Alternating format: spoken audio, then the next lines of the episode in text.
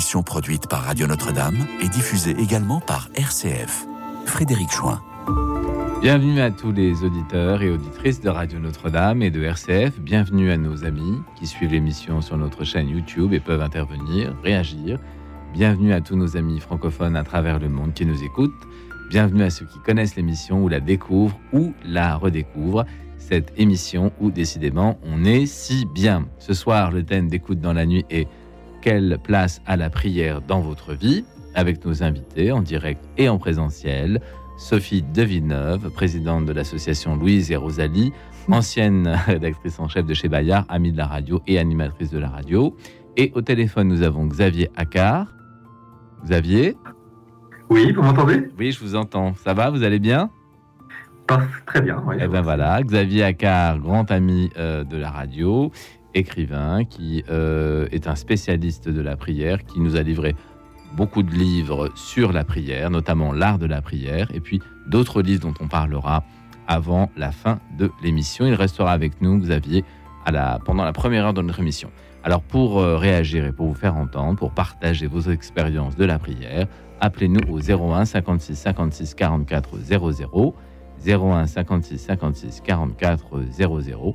Pour participer à notre émission, je rappelle le thème ce soir, quelle place la prière a dans notre vie? La prière est une conversation avec Dieu, un moment où l'on se tait pour écouter l'autre, le tout autre. Ou bien, pour certains, la prière est une adresse à Dieu, ou tout au moins une demande pour soi-même et pour d'autres. On peut prier, il est vrai, à la messe, en lisant la parole de Dieu, en travaillant. On peut même prier en chantant.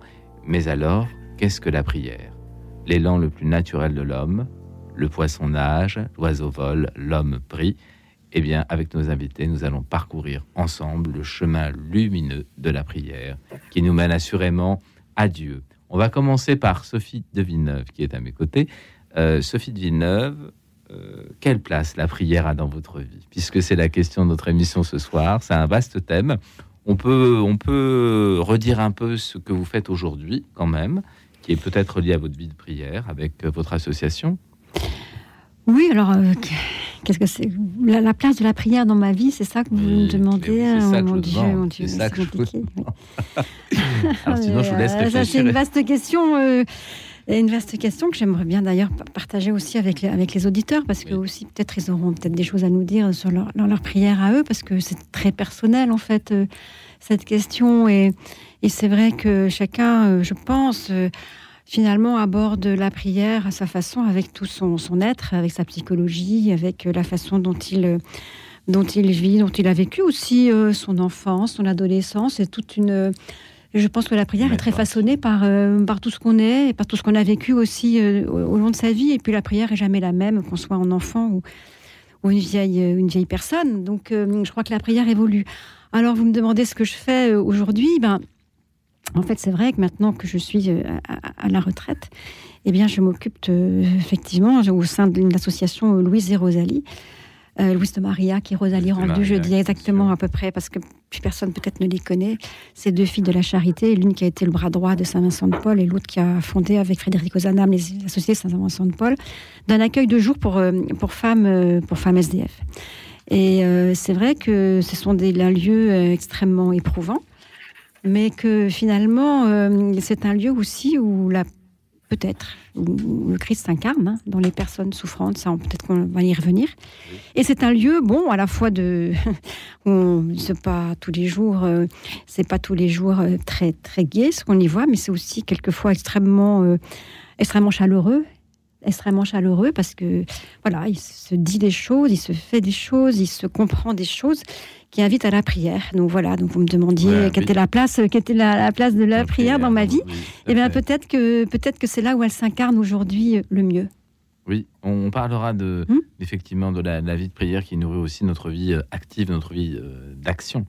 Euh, Xavier Accard, Oui, Xavier Accard, Oui. vous, vous qui avez écrit un livre sur euh, l'art de la prière, comment prier, euh, aussi le caractère, je dirais, un peu technique de la prière. Pour quelqu'un qui ne connaît pas du tout la prière, euh, il se dit peut-être que pour prier, il faut d'abord euh, être euh, à un moment particulier de la journée, dans un certain lieu, dans une certaine position corporelle. Est-ce que, euh, Xavier, il y a des techniques qui nous aident à prier? Alors là, on rentre dans le vif du sujet. hein. Est-ce qu'on a des techniques, des appuis Oui, alors je, je peux, je, peux, je peux vous répondre aussi euh, à la première question. C'est-à-dire Oui. que il y a un moment dans ma, dans ma parce que ça, c'est un fil euh, dans ma vie où j'ai vraiment éprouvé ce, ce désir de prier, cette, euh, cette, euh, oui, cet appel intérieur, enfin ce désir de Dieu. Et c'est vrai que j'avais beau avoir suivi tout un cursus euh, d'aumônerie, de catéchisme, etc. Je, je me suis rendu compte, je sais pas, j'avais 20 ans et je, et je savais pas euh, comment m'y prendre en fait. Oui. Euh, Et, c'était une certaine souffrance, d'une certaine façon d'avoir ce désir, mais de pas savoir comment l'incarner, pas comment savoir durer dans la prière. Alors j'ai essayé beaucoup de choses. J'ai- commencé à essayer de, lire les psaumes en continu. Après, euh, voilà, j'ai- le, le, rosaire, etc. Et puis euh, y avait, euh, j'ai eu la chance d'avoir sur ma paroisse une des premières écoles d'oraison du diocèse de Paris, là, qui était un peu à la fois héritier du père Caffarel et puis de Notre-Dame de Vie, du père Marie-Eugène de l'Enfant Jésus. Et là, il y a une vraie formation à la prière qui m'a beaucoup apporté. Et puis tout ça, c'est un peu euh, rencontré finalement avec ma, ma vie professionnelle parce que j'étais journaliste et on m'a demandé de, de, de prendre la rédaction en chef d'un mensuel qui a une quarantaine d'années qui s'appelle Prier. C'est un magazine mensuel qu'il ne faut pas confondre avec d'autres titres qui ont prié dans leur, dans leur ou prions ou enfin ou je ne sais quoi. Oui. C'est vrai qu'on les confond souvent. Oui. Là, c'est vraiment un magazine qui a aussi un petit supplément qui s'appelle Prier au quotidien, où il y a l'évangile commenté chaque jour. Et donc, euh, pour prier, je me suis dit, bah, dans prier, je vais vraiment faire un magazine de la prière. Et chaque euh, mois, je vais faire, c'est un mensuel, je vais faire une école de la prière. Et ça, ça m'a amené finalement à, à, à étudier, à découvrir des très nombreuses formes euh, de prière qui existent dans la tradition euh, chrétienne, catholique, orthodoxe. Euh, et puis en plus, en même temps, j'ai commencé cette émission sur Radio Notre-Dame que les auditeurs Oui. connaissent peut-être, qui passe souvent le dimanche matin et puis l'été qui est un peu rediffusé à d'autres horaires et qui s'appelle l'école de la prière aussi. Donc, Alors, pendant- pendant- justement, justement, Xavier, justement, on a un auditeur en ligne oui, qui vient de se signaler qui s'appelle Laurent. On reviendra sur les méthodes hein, priantes, mais on voit bien Oui, que j'allais, j'allais y voilà, arriver. on va, on va, on va, y- on va y arriver, mais Voilà. on va prendre Laurent d'abord. Laurent, Très bien. Laurent, Oui, bonsoir. Bonso- Oui, bonsoir. bonsoir Laurent. Bonsoir à vos invités et aux, et aux auditeurs de, d'RT de RCF. pardon. Oui. Laurent, Oui, oui, vous nous appelez de Perros-Guirec. oui, c'est ça. D'accord. Un très beau lieu. Très beau lieu, très beau lieu. c'est vrai que c'est un endroit magnifique pour pouvoir prier, effectivement, aussi. Alors, quelle expérience vous avez de la prière et qu'est-ce que vous voulez partager avec euh, les auditeurs en ce qui concerne la façon dont vous priez? Est-ce que vous avez prié Euh, aujourd'hui, par exemple? Ah oui, bah ça, de toute façon, je prie euh, tous les jours, euh, matin et soir, et, et je commence souvent d'ailleurs en écoutant la prière du matin à 5h45 sur RCF. Euh, mon, mon mécanisme, ma petite horloge intérieure se, se réveille presque automatiquement. Oui. Donc je, je mets la radio et, et- et j'écoute et je prie en même temps donc sur le- l'évangile du jour. Et alors effectivement, j'ai ces moments de prière matin et soir où je prends une posture, euh, où je, je me concentre sur la prière. Mais, euh, mais en fait, la prière euh, dans ma vie, elle est présente à tous les instants. Ah. Euh, et en fait, euh, quand je m'émerveille de, devant une fleur, un sourire de quelqu'un que je croise, euh, un beau ciel euh, euh, de mer, euh, de belles vues de, de la mer, etc., euh, ou, ou dans un parc, enfin bref, euh, euh, eh bien du coup, je, je, je, je suis touché par toutes ces grâces et tous ces dons que Dieu nous fait. Et donc, je pense que la prière, euh, enfin, en tout cas pour moi, très souvent, ben, elle vient toute seule. Euh, euh, c'est c'est C'est une prière de, de contemplation. C'est une prière de contemplation. Et Alors, de- et en de- même temps oui. d'action de grâce, Oui. euh, il y a aussi des fois où, quand je vais dans les églises, je mets des cierges ou, ou quand je fais des pèlerinages. Euh, mais je pense qu'il y a beaucoup à. Donc, je lis actuellement, puisque je suis allé à, à Lisieux et à Alençon dans le cadre du, du jubilé, enfin, double jubilé là, de Sainte-Thérèse oui. et, et des époux euh, Martin. Martin, donc euh, ses parents, Oui. euh, et de ses sœurs d'ailleurs. Euh, et donc, je fais un petit peu le lien avec moi aussi, ma vie qui a été très difficile, euh, aussi bien sur un plan familial que de la santé, que j'aurais jamais dû remarcher, mais grâce à Dieu, il y a peu des miracles qui fait que j'ai à peu près une vie normale. Et, en fait, à travers tout ça, euh, malgré les épreuves qui des fois peuvent paraître tragiques, le, pire, c'est naturellement la, mort de nos proches. Hmm. Et là aussi, dans ma famille, malheureusement, on a été très touchés. Eh bien, malgré des fois la vie qui semble absurde, euh, et ben quand on a la chance de, de, prier et d'être touché par euh, les grâces du bon Dieu et la foi, et ben on arrive toujours à voir la petite fleur d'espoir comme euh, disait souvent Sainte Thérèse, les, les petites fleurs qui, qui l'environnaient et qui, et qui la touchaient tant, et eh ben, il y a toujours une petite fleur d'espoir dans les pires moments. Donc je pense que ça, c'est très important. Pour ça que je veux juste le dire pour que les gens aient conscience de ça, parce que souvent les gens disent Ah, pourquoi moi? Pourquoi je suis toujours euh, dans le malheur, dans l'épreuve et tout eh ben, il y a toujours un petit sourire, toujours une petite fleur, et il faut toujours garder l'espoir. Voilà. Laurent, est-ce que vous avez une question à poser à nos invités, ou à Sophie, ou à Xavier, ou aux deux d'ailleurs. Est-ce que vous avez une euh, bah, question écoutez, Non, pas spécialement, parce que comme c'est le tout début de l'émission, j'ai, j'ai, pas du coup trop pu. D'accord. Euh, D'accord, bah alors. Euh, voilà, Les, les, identifier et savoir quelles questions poser. Mais voilà, moi je, veux juste. Bon, en tout cas, on a bien entendu vos, oui, on a bien entendu votre témoignage et nous vous en remercions. Merci Laurent d'avoir appelé. Sophie, cette cette action de grâce, euh, je dirais pas permanente, mais quotidienne, devant le sourire de quelqu'un qu'on croise dans la rue, devant un beau paysage, devant une belle fleur, devant un moment euh, particulier. Est-ce que c'est pour vous une forme de prière également? Oui, moi j'ai beaucoup aimé ce que vient de nous dire euh, Laurent. Voilà, c'est Laurent, parce que finalement on s'aperçoit que combien la prière peut s'inscrire euh, dans une vie, en fait. C'est, pas, c'est ça dont il a témoigné. Et, et, cette prière, eh ben, il l'a fait, il l'a fait complètement sienne. Et c'est comme un souffle, en fait. C'est comme une conversation qui s'est établie entre lui et, et, et puis, et puis plus grand que lui, hein, le Seigneur en l'occurrence. Et on voit bien combien, euh, eh bien, cette prière, elle, fait partie de sa vie. Et finalement, on se dit à ce moment-là que eh ben, Laurent, il n'a pas forcément besoin euh, de posture, euh, de souffle. Euh, voilà, il, prie naturellement comme il respire, en fait. Et c'est peut-être ça qu'on doit arriver, on doit y arriver au, fil du temps. Ça prend, ça, ça, évidemment, ça, ça prend toute une vie. Hein. On sent bien que par derrière, il y a, il le dit lui-même, hein. il y a des souffrances, il y a des épreuves, il y a, mais aussi il y a de une confiance qui s'est installée et que dans le fond, il est soutenu par cette prière qui, avec, avec quelqu'un qui, qui ne le lâche pas en fait. C'est ça, qui est, ça qui est beau. Euh, en forme de présence et d'action de, de, grâce. Voilà, c'est ça. Et bon, effectivement, il est à Perros-Guirec, donc euh, évidemment, il a la mer, il a les embruns, il a des beaux paysages, et ça, c'est vrai que c'est, ça, ça, aide, ça, bien sûr. On sait bien que les monastères se sont toujours installés dans des beaux lieux. C'est vrai que la beauté de la nature euh, soutient, soutient, soutient les priants, et que c'est, très important, et qu'on et ça, c'est une chose à laquelle on ne peut pas rester insensible. Remercier la prière de Il y a une dimension effectivement contemplative.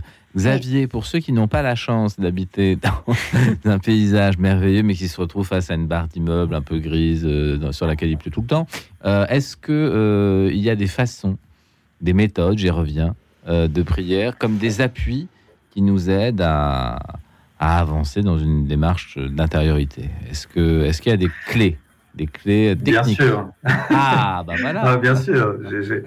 Euh, Vous avez consacré un livre à ça, je crois. Voilà, l'art de la prière. L'art de la euh, prière. 50 méthodes pour prier. Oui, en fait, je pense que la prière a, deux, a deux sens. C'est-à-dire que le premier sens, c'est le plus mystérieux.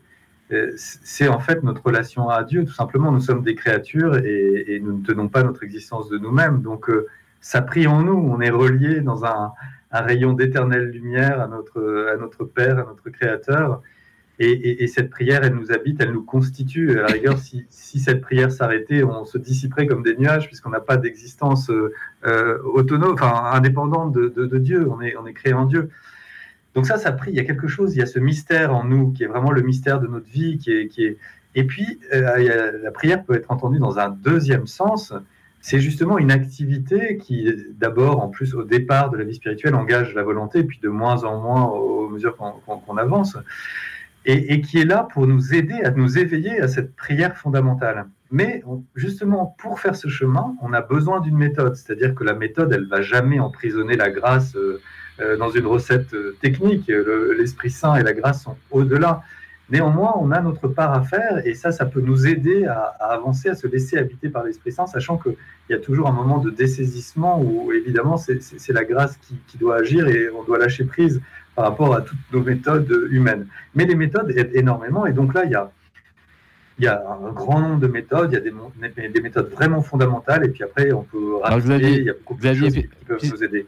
Oui, puisqu'on parlait des lieux, la beauté des lieux, est-ce que euh, la, le lieu de la prière est euh, déjà une façon d'entrer dans une certaine méthode, c'est-à-dire toujours le même lieu, peut-être un peu isolé, peut-être un peu reculé, peut-être silencieux. Est-ce qu'il y a déjà quelque chose en termes de lieu qui nous renseigne sur euh, une méthode possible ou en tout cas une, voilà, un choix qui nous permet, un appui, qui nous permet de nous aider dans la prière? Est-ce que le lieu, ça compte? Oui, enfin, bien sûr, puisque justement, tant qu'on n'est pas pleinement éveillé à, ce mystère de la prière en nous, on, a besoin de soutien, de béquilles, de, choses qui nous aident. Alors évidemment, on parlait de la beauté des lieux, évidemment, ça, ça peut. Il y a même des gens qui ne, qui, ne cherchent même pas la prière et qui peuvent rentrer dans, une expérience, ils ne sauront même pas que c'est de la prière à cause de la, beauté du monde qui reflète la beauté de Dieu. Le ciel et la terre disent la gloire de Dieu, disent les psaumes.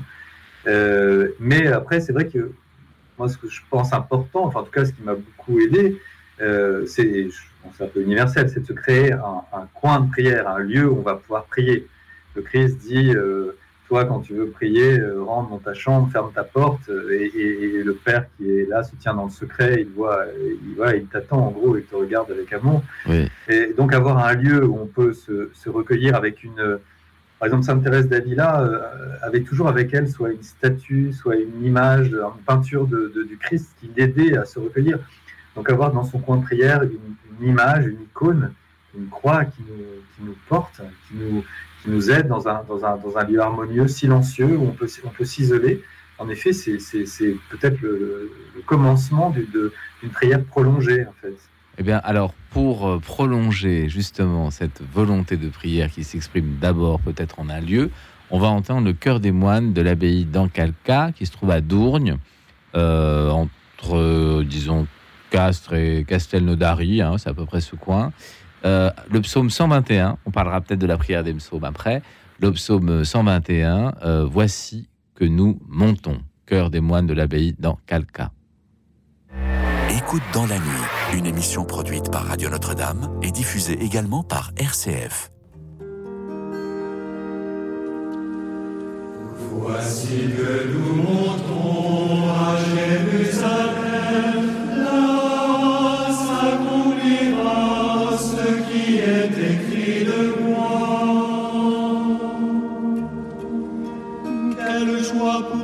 quand on m'a dit pour la maison du Seigneur en route. Et nous voici rendus devant tes portes, Jérusalem. Jérusalem construite comme une ville, tout maintenant. Vers ce sommet montent les tribus, les tribus du Seigneur selon la loi donnée à Israël, elles viennent célébrer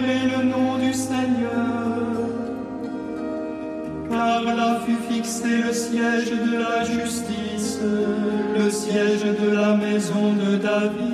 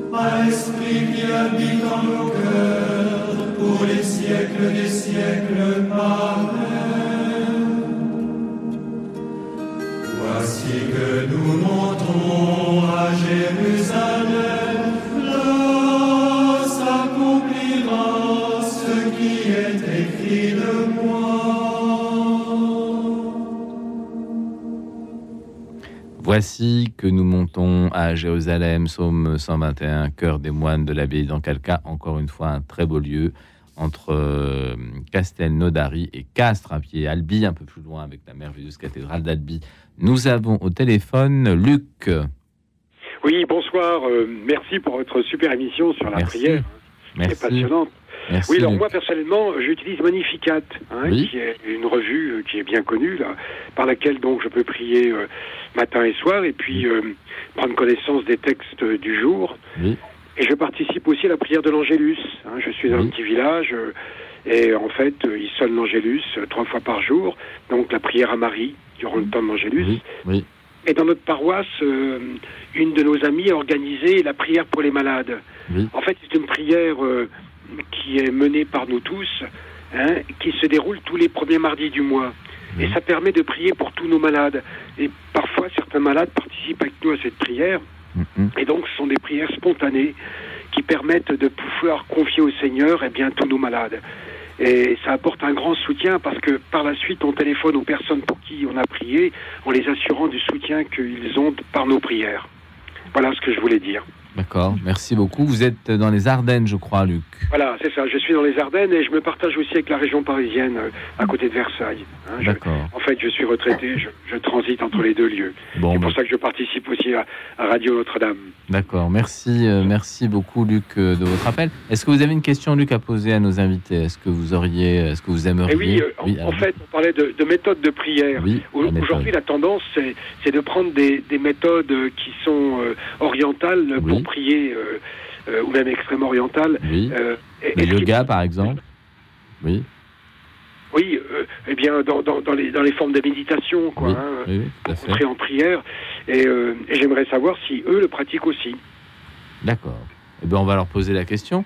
Alors, Voilà. euh, je vais me tourner vers le spécialiste de la technique, de la méthode, Xavier. Est-ce que la prière méditative qu'on peut vivre, je ne sais pas, je pense au yoga, mais ça peut être aussi le zen, euh, le zazen, qui nous vient du Japon, qui est une sorte de bouddhisme japonais, est-ce que euh, la prière méditative est exclusivement chrétienne? Et est-ce que les techniques orientales, extrême orientales, comme disait Luc, euh, peuvent nous donner aussi des appuis? Est-ce est-ce qu'on peut s'en inspirer ou est-ce qu'on a déjà notre tradition à nous qui est bien solide? Xavier. Je pense que il faut déjà connaître notre tradition, parce que souvent euh, j'ai l'impression que les, les gens connaissent mieux les traditions orientales que leur propre tradition. Souvent, Et c'est vrai que la tradition de prière chrétienne a vraiment des spécificités. euh. Alors, cela entendu, pour répondre à votre question, pour pas botter en touche, j'ai- consacré là un chapitre dans mon livre sur l'art de la prière, euh, justement à la méditation de pleine conscience, pour essayer de voir. Ah oui. alors, je me suis complètement basé sur le livre de Pascal euh, aux éditions d'Emmanuel, qui a étudié, comme il le fait toujours, avec beaucoup de sérieux, le- le- la pleine conscience, qui est maintenant la nouvelle chose à la mode. Est-ce que vous pouvez nous en dire deux mots? Est-ce que vous pouvez nous en dire deux mots de cette méditation pleine Ben, conscience en fait, c'est un, médecin américain qui s'appelle John Kabat-Zinn et qui, a, qui était lui-même marqué par le bouddhisme tibétain donc qui a voulu séculariser en quelque sorte euh, euh, des méthodes de concentration en fait euh, venaient de ces traditions et donc euh, voilà qui a été importé ensuite en France par Christophe André qui l'a encore un peu plus laïcisé.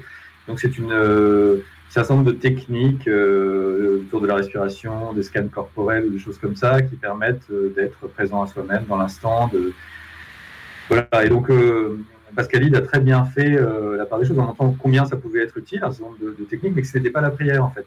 La prière, c'est autre, ça peut nous aider à rentrer en prière, mais la prière, c'est autre chose. Il y, a une, il y a une dimension relationnelle, et il y a aussi dans le christianisme, ce qui est vraiment à la base de la, prière, c'est la parole de Dieu en fait. Il y a un mystère de la parole de Dieu qu'on qu'on connaît peut-être pas euh, assez bien, dont on n'a pas assez conscience. Euh, Dieu se révèle et présent dans sa parole. Et donc, il y a un certain nombre de méthodes qui sont là, euh, la plus connue étant peut-être la Lectio Divina, il y a aussi le raison ignatienne, il y a aussi la psalmodie dont on pourrait parler. C'est un certain nombre de méthodes, de techniques qui nous permettent de nous ouvrir euh, à, à- à- à ce que la parole a à nous dire aujourd'hui. Alors, Et tous va- les pères, euh, oui, les pères disent que, en fait, la grâce de, nos bat- de notre baptême devient vraiment vivante une fois qu'on a été touché, que notre cœur a été fendu, touché, qu'on a eu cette expérience d'être touché par la parole de Dieu. Alors, effectivement, la prière chrétienne a cette dimension relationnelle qui est euh, un élan vers Dieu, alors que par exemple dans certaines religions orientales, l'élan n'est pas vers Dieu, mais vers soi-même pour se révéler soi-même à soi-même. Donc c'est un peu différent. Sandrine est au téléphone avec nous. Oui, bonsoir. Bonsoir. Sandrine. Bonsoir. Bonsoir. à vos invités, aux auditeurs, aux auditrices. Alors moi, je peux commencer? Ah bah vous pouvez commencer, je crois que vous nous appelez de Paris. Oui, tout à fait. Nous sommes, ça. nous sommes Donc, voisins, nous sommes voisins. Oui. Oui, bah voilà, c'est parfait. Alors dites-nous. aussi. Donc moi, en fait, la prière pour moi, elle est vraiment primordiale, c'est-à-dire le matin, le midi, le soir. Euh, je préfère être honnête avec vous. hein. Mon handicap parfois ne me permet pas euh, de le faire le matin ou le midi ou le soir. Mais toujours est-il que ma prière va de 5 minutes à 1 heure par jour. Voilà. Donc ensuite, j'aimerais vous dire aussi également que même quand je ne suis pas en prière avant de sortir quelque part ou autre, je sais que je porte la présence du Seigneur euh, dans mon cœur, dans mon âme, et qu'il est toujours à mes côtés. Donc ma prière, elle est déjà faite. Mais bon, il faut la, il faut avoir une persévérance dans la prière, et ça, j'en suis consciente. C'est ce qui me, moi, la prière me permet justement euh, d'améliorer la compréhension au niveau des psaumes, euh, d'un chapitre, de, des paraboles, de comprendre mieux les psaumes, les, chapitres et les paraboles. C'est-à-dire que moi, j'estime qu'il ne faut pas s'arrêter seulement euh, sur un psaume, un chapitre ou un parabole. Pour moi, comprendre les trois, c'est euh, comprendre l'ensemble de la Bible. C'est-à-dire que pour comprendre le psaume, le chapitre ou, ou les paraboles, il faut comprendre l'ensemble de la Bible. On ne peut pas dire que, oui, d'après un psaume ou un chapitre ou un parabole, on a tout compris. Non, non. Voilà, donc ça, c'était, hum, c'était mon, mon point de vue à moi. Ensuite, je dirais, par exemple, euh, il m'est arrivé plusieurs fois dans votre émission de bouillonner à l'intérieur de moi. Ah. Par exemple, euh, je vous donne juste un petit Oui. exemple. Euh, C'est possible Oui, oui, allez-y, allez-y. par exemple, euh, rendre à César ce qui appartient à César. Je Oui. dis non, non, N-O-N, avec un grand nom. Tout ce qui est dans ce monde, Dieu a créé la création, les créatures. César, c'est la création de Dieu, donc ça lui appartient. Dieu, il a créé le mal, il a créé le bien, mais il a créé l'intelligence.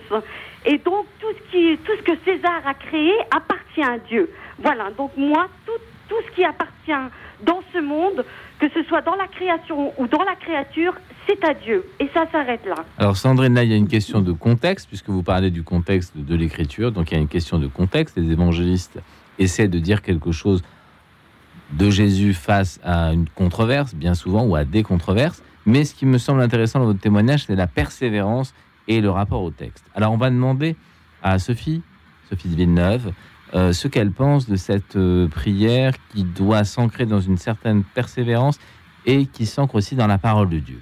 Oui, moi j'ai bien aimé le témoignage. Je, je vous remercie de, de dire ça. euh, comment- Sophie. euh, le- Euh, pardon, le- Sandrine. Sandrine, merci Sandrine. Parce que je vois bien que la prière, euh, vraiment, est, est la respiration de, de votre vie, et, et que vous nous dites que vous êtes persévérante. Et je crois qu'en effet que la prière est peut-être un travail en fait, c'est-à-dire que c'est une chose euh, quelquefois d'abord qui est difficile parce qu'on n'a pas tous les jours envie de prier, que même si euh, même euh, si on, comme le disait Laurent tout à l'heure, la prière s'inscrit dans une vie, eh ben, il y a des jours où ben, on n'y pense pas, il y a des jours où on est distrait, il y a des jours où on a autre chose à faire que de prier, et puis les, les occupations, les occupations nous, nous dépassent un peu. Et là, ce que vous dites, c'est que vous êtes persévérante, c'est-à-dire que vous ne sortez pas, malgré votre handicap, si j'ai bien compris, sans, sans la prière, sans être accompagné par une parole de Dieu ou, ou par un psaume ou par, euh, par un, voilà, une, parole d'évangile. Et ça, je pense que c'est quelque chose d'important. Je crois que voilà, Xavier sera peut-être meilleur que moi, qu'il y a une prière de, de Saint Patrick qui dit bien Christ devant moi, Christ derrière moi, Christ à ma droite, Christ à ma gauche. Et finalement, c'est un petit peu comme ça qu'il faut qu'on arrive à vivre. hein. C'est-à-dire qu'on est, eh ben voilà, on, sort le matin, on rentre le soir, on a des occupations, mais toujours on est accompagné, j'allais dire, voilà, euh, en soubassement, hein, avec quelqu'un qui nous accompagne et auquel finalement on se réfère constamment. Et là, je pense que ben, Sandrine, vous nous faites un petit peu ce, témoignage-là, et puis bien sûr appuyer toujours sur, sur la parole, hein, qui peut toujours, euh, toujours nous revenir. Ça, c'est autre chose aussi, c'est qu'on peut prier à partir d'une d'une parole, hein, d'une parole d'évangile, d'une parole de psaume. Et Hein, ça, c'est la fameuse mendication. Moi, je suis pas très douée pour les techniques de prière, mais, mais ça, c'est une chose qu'on peut, que tout le monde peut, peut faire et peut, et peut s'exercer avec, avec grand bienfait, en fait. Oui. Sandrine? Oui. Nous allons poser la question à notre second invité, Xavier, Xavier Accard, en ce qui concerne la persévérance et le regard qu'il pose sur la persévérance et sur euh, effectivement ce rapport au texte, à cette parole de Dieu. Très bien. Euh, oui, alors bah, la persévérance, c'est- essentiel euh, dans la vie de prière, la fidélité à la prière, euh, chaque jour. c'est- oui, c'est vraiment euh, c'est ça qui nous permet de, nous- de nous ouvrir euh, euh, à l'action de Dieu en nous, en fait, euh, en posant de façon persévérante et, et- et- et quotidienne des, en avivant notre vertu de foi, parce que c'est peut-être un mot qu'il faut aussi prononcer quand on parle de prière, c'est cette vertu de la foi. Fait, c'est une vertu surnaturelle, une sorte de capacité de connaissance qui nous est donnée à notre baptême et qu'on avive justement en posant des actes de foi. Seigneur, je sais que tu es là, en, en- en- voilà, en le rejoignant par des, comment dire, par des bondissements du cœur, si j'ose dire, des regards qu'on lance, qu'on lance vers lui. Et c'est comme ça que les choses se font dans la persévérance à ces, à ces actes de foi euh, au jour le jour. Et pour ce qui est du rapport au texte, la parole Ben, de Dieu. là, comme je disais, c'est, c'est- pour moi, c'est vraiment la base de la, de, la, de la parole chrétienne, de la prière chrétienne. Euh, Dieu se révèle à nous dans ses Écritures. Donc, il y a- j'aime beaucoup le, le bibliste Philippe Lefebvre de, de Fribourg, qui fait partie de la commission biblique euh, pontificale, euh, dit qu'en fait, il y a prière quand il y a la prière inspirée, donc la prière biblique, qui est reçue dans le cœur de priant, qui est assimilée, lentement, longuement assimilée, menduquée, mâchée, et à tel point que finalement, elle, finit par nous transformer et, et ça devient comme notre propre prière. Et ensuite, elle est rendue dans l'action de grâce, dans la louange, dans l'intercession. Donc il y a ce mouvement comme la pluie qui descend pour, euh, pour porter du fruit, qui ensuite est rendu à Dieu. Je pense que la, prière chrétienne voilà, passe par ce, ce rapport au texte biblique qu'il nous faut, nous faut réapprendre, parce que c'est vrai que quand on lit la parole de Dieu, on a toujours tendance à, glisser, glisser dessus comme une, une goutte d'eau sur une, une toile serrée. Il faut, il faut réussir à en trouver la saveur, à pénétrer. Et peut-être aussi pour réagir à une chose que disait Sandrine, que je trouvais euh, aussi très juste, Oui. c'est que euh, les moines, les, les, les, les semants qui ont, qui ont parlé de la lecture divina nous Oui. l'apprennent. Euh, l'écriture s'interprète par l'écriture. Euh, Sandrine parlait de l'importance de, de connaître euh, largement les écritures, mais c'est ça en fait. Plus, plus on, on, on mendique euh, les- les- la parole de Dieu, plus en fait se gravent en nous des passages de la parole de Dieu. Et quand on va lire un passage, on va reconnaître à travers des mots, euh, des détails, des images, ça va faire écho à un autre passage d'un autre livre biblique. Et en, rapprochant en fait ces passages, c'est comme si vous rapprochiez deux silex en quelque sorte. Il y a une étincelle de compréhension qui va jaillir. Et, à force de- d'avoir des étincelles de compréhension, il y a quelque chose qui s'ouvre, il y a quelque chose qui devient euh, vivant. Donc en effet, c'est très important de rapprocher la Bible de la Bible. Euh. Ça me paraît vraiment une démarche fondamentale. Sandrine, Oui. est-ce que vous avez une question à poser à nos invités Oh, ben, je crois que là, ils ont dit la totale. C'est magnifique. Là, c'est la totale, hein, vous êtes d'accord. J'étais là avec mon petit stylo. euh, Vous avez pris des notes écrire, mais il n'y a rien, sauf euh, éventuellement euh, réapprendre la prière. Je pense que c'est- il est plus question de réapprendre. hein. Là, c'est la prière, c'est à vie. Et, Oui. et je dirais que même je- le jour de notre mort, euh, c'est infini. La Bible, c'est la parole vivante, c'est l'infini. Voilà, donc euh, on la commence ici terrestrement et on, on, on la recommence éternellement. Voilà. J'aimerais simplement leur Oui. dire que je les remercie énormément euh, de, leur, de leur acte de présence. Et puis, ben, je vous embrasse tous bien fort. À très bientôt. Merci Sandrine, merci d'avoir appelé. Merci beaucoup Sandrine, merci. La parole de Dieu, c'est une lecture, mais euh, la parole de Dieu, c'est pas forcément Dieu qui parle, mais Dieu qui me parle. Il y a une petite nuance entre Dieu qui parle et Dieu qui me parle. Est-ce que, avec l'aide de l'Esprit Saint, on arrive à rentrer dans les textes d'une manière un peu différente et dans un mode de compréhension un peu différent qui fait jaillir justement de cette lecture quelque chose qui nous sert dans notre vie quotidienne? Alors, est-ce que Sophie, peut-être après Xavier, est-ce que euh, effectivement vous avez déjà eu des moments de prière qui ont pris un sens différent dans la journée ou que vous avez mieux compris dans la journée? Autrement dit, est-ce que la prière vous a aidé à comprendre ce que vous étiez en train de vivre à certains moments? Est-ce que la, la prière vous a éclairé en disant tiens, la prière que j'ai eue ce matin, elle me permet de comprendre et de vivre la situation que je vis à midi ou cet après-midi? Est-ce que ça vous évoque quelque chose, Sophie? Non, pas vraiment pour ça. Désolée. hein. Ça n'est pas grave. Ce n'est pas grave. Vous avez encore des progrès. En réalité, ce que je peux, je peux, Oui, tout ce que je peux en dire, c'est que la, c'est que si la prière euh, m'accompagne, c'est que c'est vrai que je, je pense que ce sont, c'est, peut-être ma vie aussi qui s'adapte à la prière. Voilà, c'est peut-être dans, cette, dans ce sens-là. Alors, euh, comment vous l'entendez? C'est-à-dire que ce que je vis euh, au quotidien ou ce que j'ai vécu au quotidien m'inspire des prières, m'inspire, inspire ma prière. Par exemple, euh, je peux euh, traverser, accompagner un malade ou bien rencontrer quelqu'un qui a besoin, qui a besoin d'aide, etc. Et à ce moment-là, cette situation-là inspirera ma, inspirera ma prière, me la fera approfondir. Je changerai ma, ma vision des choses changera. À ce moment-là, je verrai la personne un peu différemment. Si je verrai la situation d'un autre œil, peut-être, j'approfondirai euh, la connaissance que j'ai de ces personnes, de ces situations, de ma propre situation. Et à ce moment-là, je crois que ma prière prendra tout d'un coup un sens différent. C'est plutôt dans ce sens-là que je le verrai. D'accord. Mais, Euh, euh, une prière oui. éclairée par le- les rencontres et le vécu. Voilà. Tout à fait, tout à fait. Oui, Xavier, vous voulez dire quelque chose par rapport au, à, la, à la prière Est-ce que la prière éclaire ma vie ou alors est-ce qu'on peut dire que c'est plutôt notre vie qui donne un for- une forme à la prière? Comment vous voyez cette, euh, ce- cet échange? Euh, évidemment, les, les- les deux sont vrais. hein. Euh, ce que disait Sophie, ça fait penser à la spiritualité ignatienne. Euh, enfin bon, c'est des catégories qui sont peut-être un peu superficielles. Il y a aussi le, le, le con- Enfin, moi, euh, je, je- Oui, enfin, pour vous répondre, c'est vrai que quand, quand- si, j'ai une prière du matin, euh, vraiment, euh, j'ai eu le temps de, me poser euh, bah forcément, ça éclaire la journée, ça éclaire la façon dont on aborde toute chose. On, est plus présent, on est, euh, on est plus ouvert, donc on voit ce qui se passe, on, entend des choses plus profondément, on passe, passe pas juste à la surface des choses, donc tout prend voilà, une densité, une, profondeur d'écoute qui est différente. Est-ce que la, prière du matin vous permet de vivre la, la journée euh, différemment? Est-ce que ça vous nourrit dans le sens, par exemple, d'une certaine forme d'énergie? Est-ce que ça vous donne un peu d'énergie, la prière? Est-ce que ça ravive quelque chose en vous qui vous permet de vivre une journée un peu différemment? Et est-ce que vous sentez le... Bah, L'énergie, euh, je dirais que ça,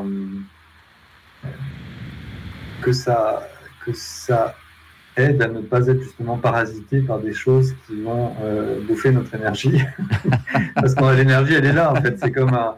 euh, D'accord, c'est comme ça que vous le voyez, présent, oui. Si on est présent à soi, si on est présent à Dieu, euh, c'est Saint Jean de la Croix, d'ailleurs, je crois qu'il dit que voilà, ce qui est, celui qui aime, enfin qui est dans la- Oui. dans l'amour, donc dans la prière, euh, fait les choses sans effort, en fait. Il y a un côté, euh, les choses vont un peu plus de soi, quoi. Il n'y a pas cette espèce de. On est un peu porté, on est un peu peut-être traversé, donc forcément.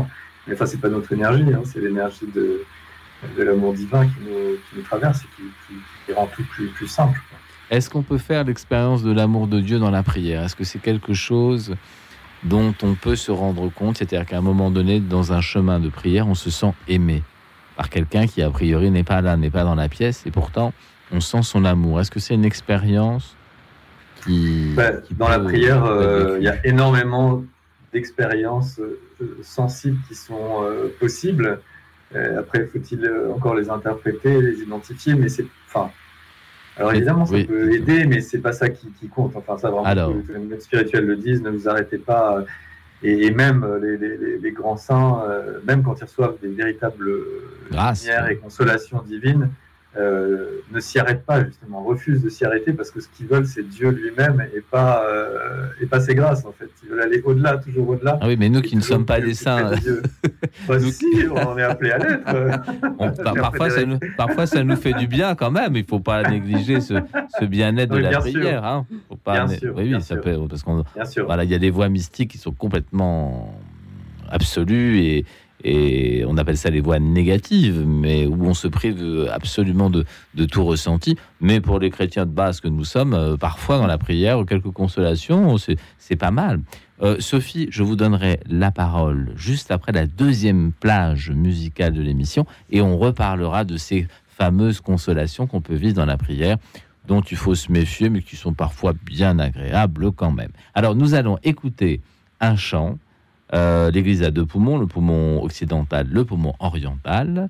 C'est un chant oriental donc euh, qui nous vient de Serbie, un chant orthodoxe et euh, le psaume 135, Priez le Seigneur en langue serbe. Voilà. Écoute dans la nuit, une émission produite par Radio Notre-Dame et diffusée également par RCF.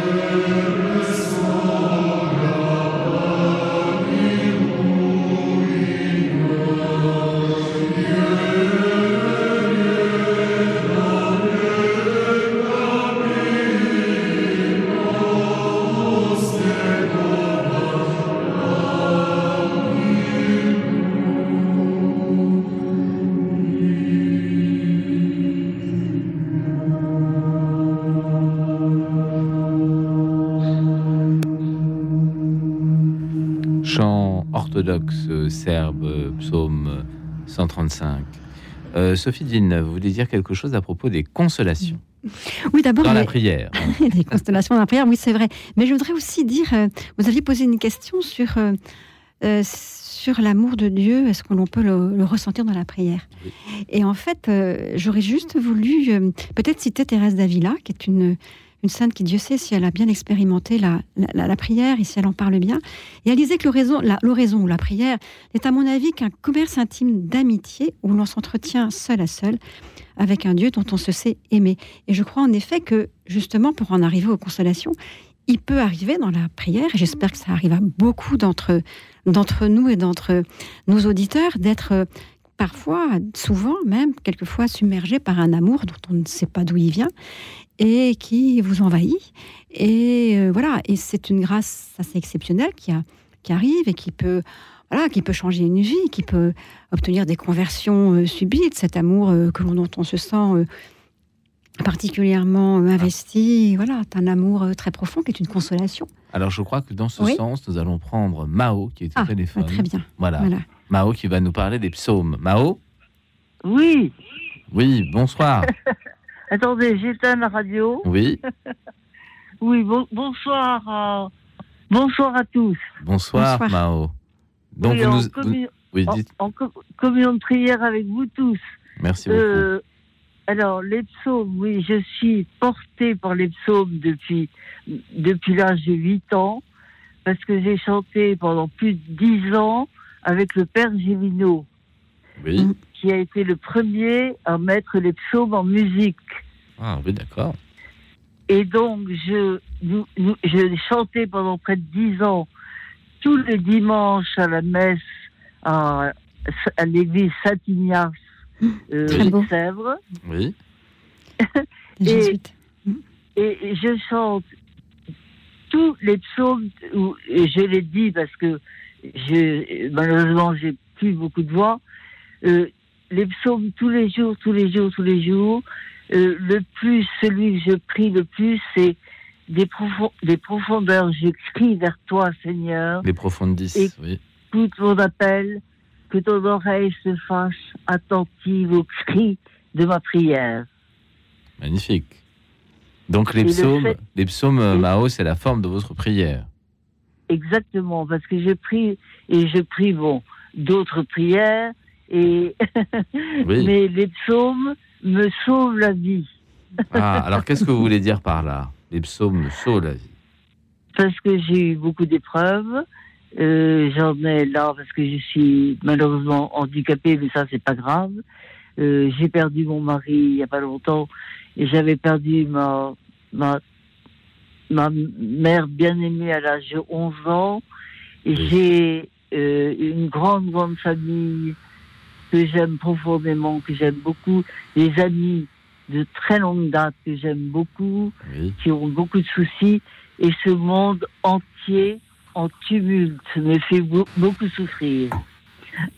D'accord. Voilà. Vous trouvez dans les psaumes donc euh, le, le- le Oui. refuge. euh, les psaumes, on va en reparler avec nos invités. C'est 150. euh, Le- Poème le- vous à avez chanter. raison, le refuge, soit mon rocher, ma citadelle, Seigneur, mon guide et mon berger. Ah oui, oui, je vois. Alors, vous Hein? avez remarqué ce soir que dans la programmation musicale, il n'y a que les psaumes. Orientaux, oui, occidentaux, et puis ensuite il y a des surprises. Donc restez à l'antenne. Est-ce que vous avez des questions à poser à nos auditeurs? Oui. Est-ce qu'ils connaissent le père Gélino Alors, Sophie de Villeneuve va répondre parce que je crois qu'elle le connaît. Bien sûr, bien sûr, bien sûr, je connais Joseph Gé- Gélino, je l'ai beaucoup entendu et, et, euh, et je l'aime beaucoup. C'est un, un grand musicien et, et voilà. Et je, je, je- bien sûr, bien sûr, je le connais. Il a, il a mis en, il a mis en musique effectivement beaucoup de psaumes. Il a aussi euh, beaucoup travaillé avec Didier Rimaud, si je ne m'abuse. Je ne voudrais pas Oui. me dire des bêtises, mais je crois. Oui, Et- absolument. Voilà, et évidemment, ce sont aujourd'hui, je ne vous cache pas que je regrette un peu qu'on ne l'écoute plus, comme on l'écoutait avant dans les années euh, 80, 90. hein. voilà. Hein, voilà, tout ça euh, remonte à quelques années. Et je regrette en effet qu'il soit un peu, peut-être, alors Saint-Ignace, on doit toujours le, le- le chanter, c'est bien possible, et je l'espère. Mais dans nos paroisses, euh, ben écoutez, voilà, on chante plus ça. Et c'est dommage parce que c'est une belle période liturgique en tout cas. Voilà, mais il faudrait le remettre, euh, Voilà. le hein. remettre à l'état du jour. exactement, exactement. Alors, Mao, on va demander à Xavier ce qu'il pense, Xavier Accard, ce qu'il pense des psaumes. Est-ce que les psaumes Oui. sont toujours le livre de prière euh, qui était le livre de prière absolu pour les Juifs? Et là, un autre psaume magnifique, le Seigneur te couvre de ses ailes. Allô? Oui, je suis là. Nous sommes Oui, là. Le Seigneur te couvre de ses ailes, rien à craindre des terreurs de la nuit. Ah, magnifique. Et dans Écoute dans la nuit, nous ne craignons pas la nuit. Alors, Xavier, Oui. Xavier, les psaumes, c'est un monument, les psaumes. Monument de la prière. C'est le, en quelque sorte le langage de la prière, c'est la, c'est la Bible mise en prière. puisque- Et en chanson, puisque tous les psaumes étaient chantés. Alors oui, enfin euh, psalmodier quoi. Mélodiés, Et- accompagnés, on a parfois des. justement, euh, le- alors là, si vous parlez de, de méthode de prière, c'est vrai qu'il y a toute une tradition de la psalmodie qui est liée à l'écriture de la, de la poésie hébraïque, à la structure même des psaumes qui sont euh, faits par versets, et chaque verset est lui-même divisé en deux parties qui s'appellent un stick. Et pour insuffler en fait du silence dans la prière, puisque comme disait Jean-Paul II, toute prière s'élève sur le socle du silence, eh bien, on peut respecter un- une petite, ce qu'on appelle la pause, un petit temps de silence entre les deux sticks dans, dans la répétition, ce qui permet de, à la fois de chanter, de psalmodier, de se pénétrer de, euh, de cette parole de Dieu qui vient toucher notre cœur et en même temps de garder un fond de, un fond de silence. Donc c'est vrai que les psaumes, c'est c'est bah, vraiment le langage de la prière. C'est pour les moines, c'est vraiment euh, leur voix. Pour la prière des heures, évidemment, que j'aime aussi énormément. Et, C'est vrai. principale. Et c'est vrai que Euh, quand, on, quand on lit les psaumes, on voit que euh, à certains moments, on a gardé les accompagnements musicaux.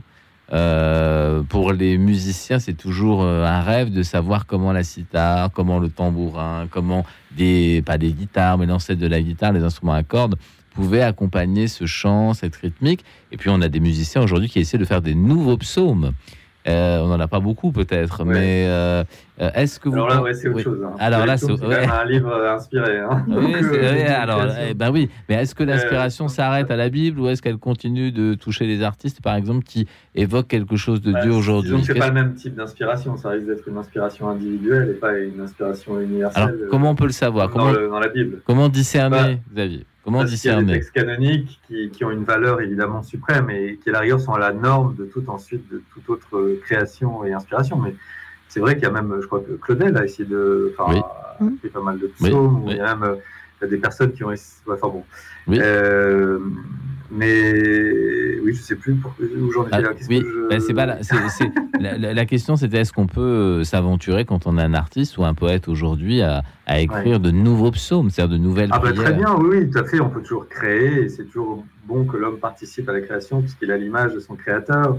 Euh, mais évidemment, sa création n'aura pas le même statut que, euh, que le livre valeur. des psaumes Oui. qui, euh, qui, voilà, qui a pétri la prière chrétienne et qui, euh, voilà, et qui, est, qui- qui est un texte inspiré. Donc il y a des propriétés qui sont des propriétés particulières qui rentrent en résonance avec le reste de la Bible, qui, euh, qui a une structure même particulière. Vous savez, il y a beaucoup de pères de l'Église qui ont essayé de, de deviner la structure de- du psautier. Oui. Certains parlent de cinq livres, d'autres parlent Oui. de trois livres, en essayant de comprendre comment ce psaume, comment ce livre nous mène.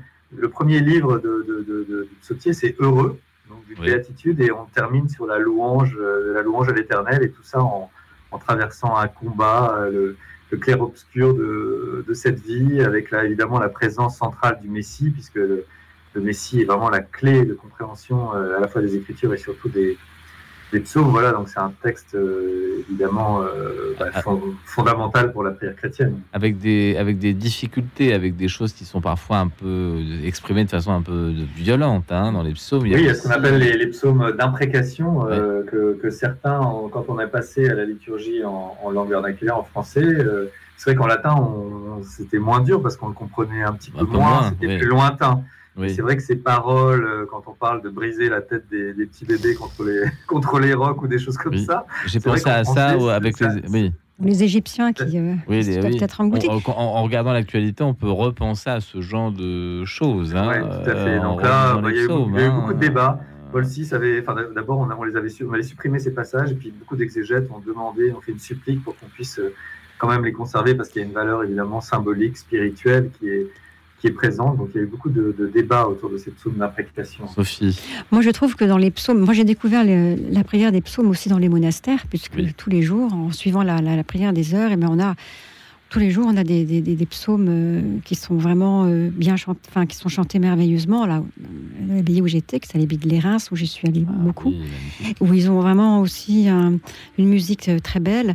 Eh bien, euh, en fait, moi, je trouve que chaque psaume, même les plus terribles, hein, ceux dont on parlait, Oui. eh bien, ils ont une résonance humaine tellement, tellement proche, tellement belle. Il faut pas non plus oublier que ben, le Christ sur croix, qu'est-ce qu'il a, qu'est-ce qu'il a prié C'est son dernier psaume. Oui. Donc c'est vraiment effectivement. Voilà, la prière ultime, c'est celle du psaume, euh, des psaumes. Et je trouve que ça, euh, la prière des psaumes, c'est l'une des, des plus belles prières. Je crois que beaucoup de malades, finalement, ont- en fin de vie ou bien très atteints, comme nous disait Mao tout à l'heure, trouvent dans les psaumes euh, un tel réconfort.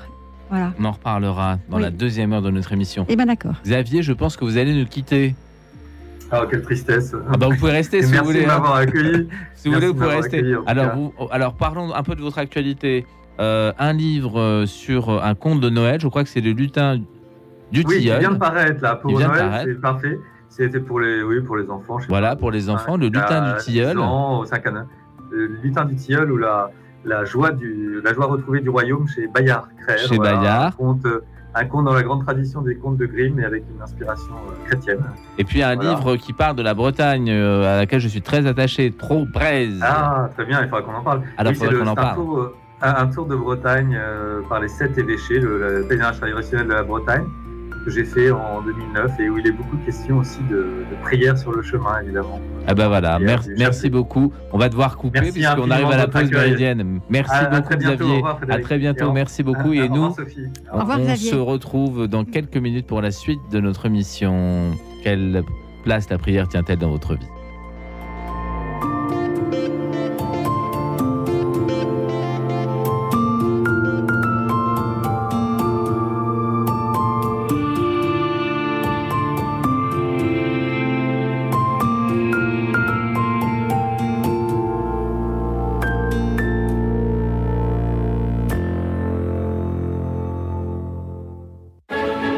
Soutenir Radio Notre-Dame et son projet éditorial d'une manière différente, nous vous proposons d'assister à notre concert de gala le mardi 19 décembre à 20h45 en l'église Saint-Germain-des-Prés. L'Académie symphonique de Paris et le chœur Pierre Canto, sous la direction d'Henri Didot, vous invitent à revisiter la création d'Haydn en musique, en lumière et en images. Un spectacle grandiose dans un cadre magnifique. Pour acheter vos places et soutenir Radio Notre-Dame, rendez-vous sur radionotre-dame.com, rubrique concert. Nous comptons sur votre fidélité et votre engagement en cette période de forte sollicitation. Merci et rendez-vous le 19 décembre.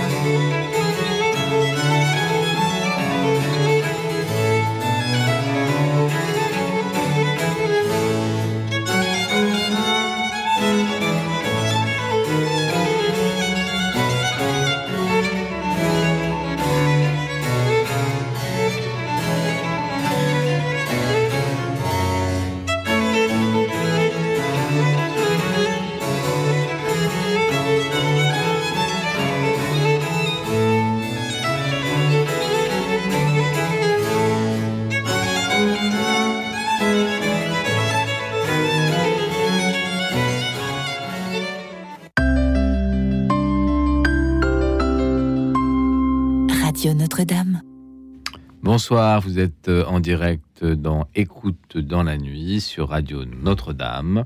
Ce soir, le thème de l'émission Quelle place la prière a-t-elle dans votre vie?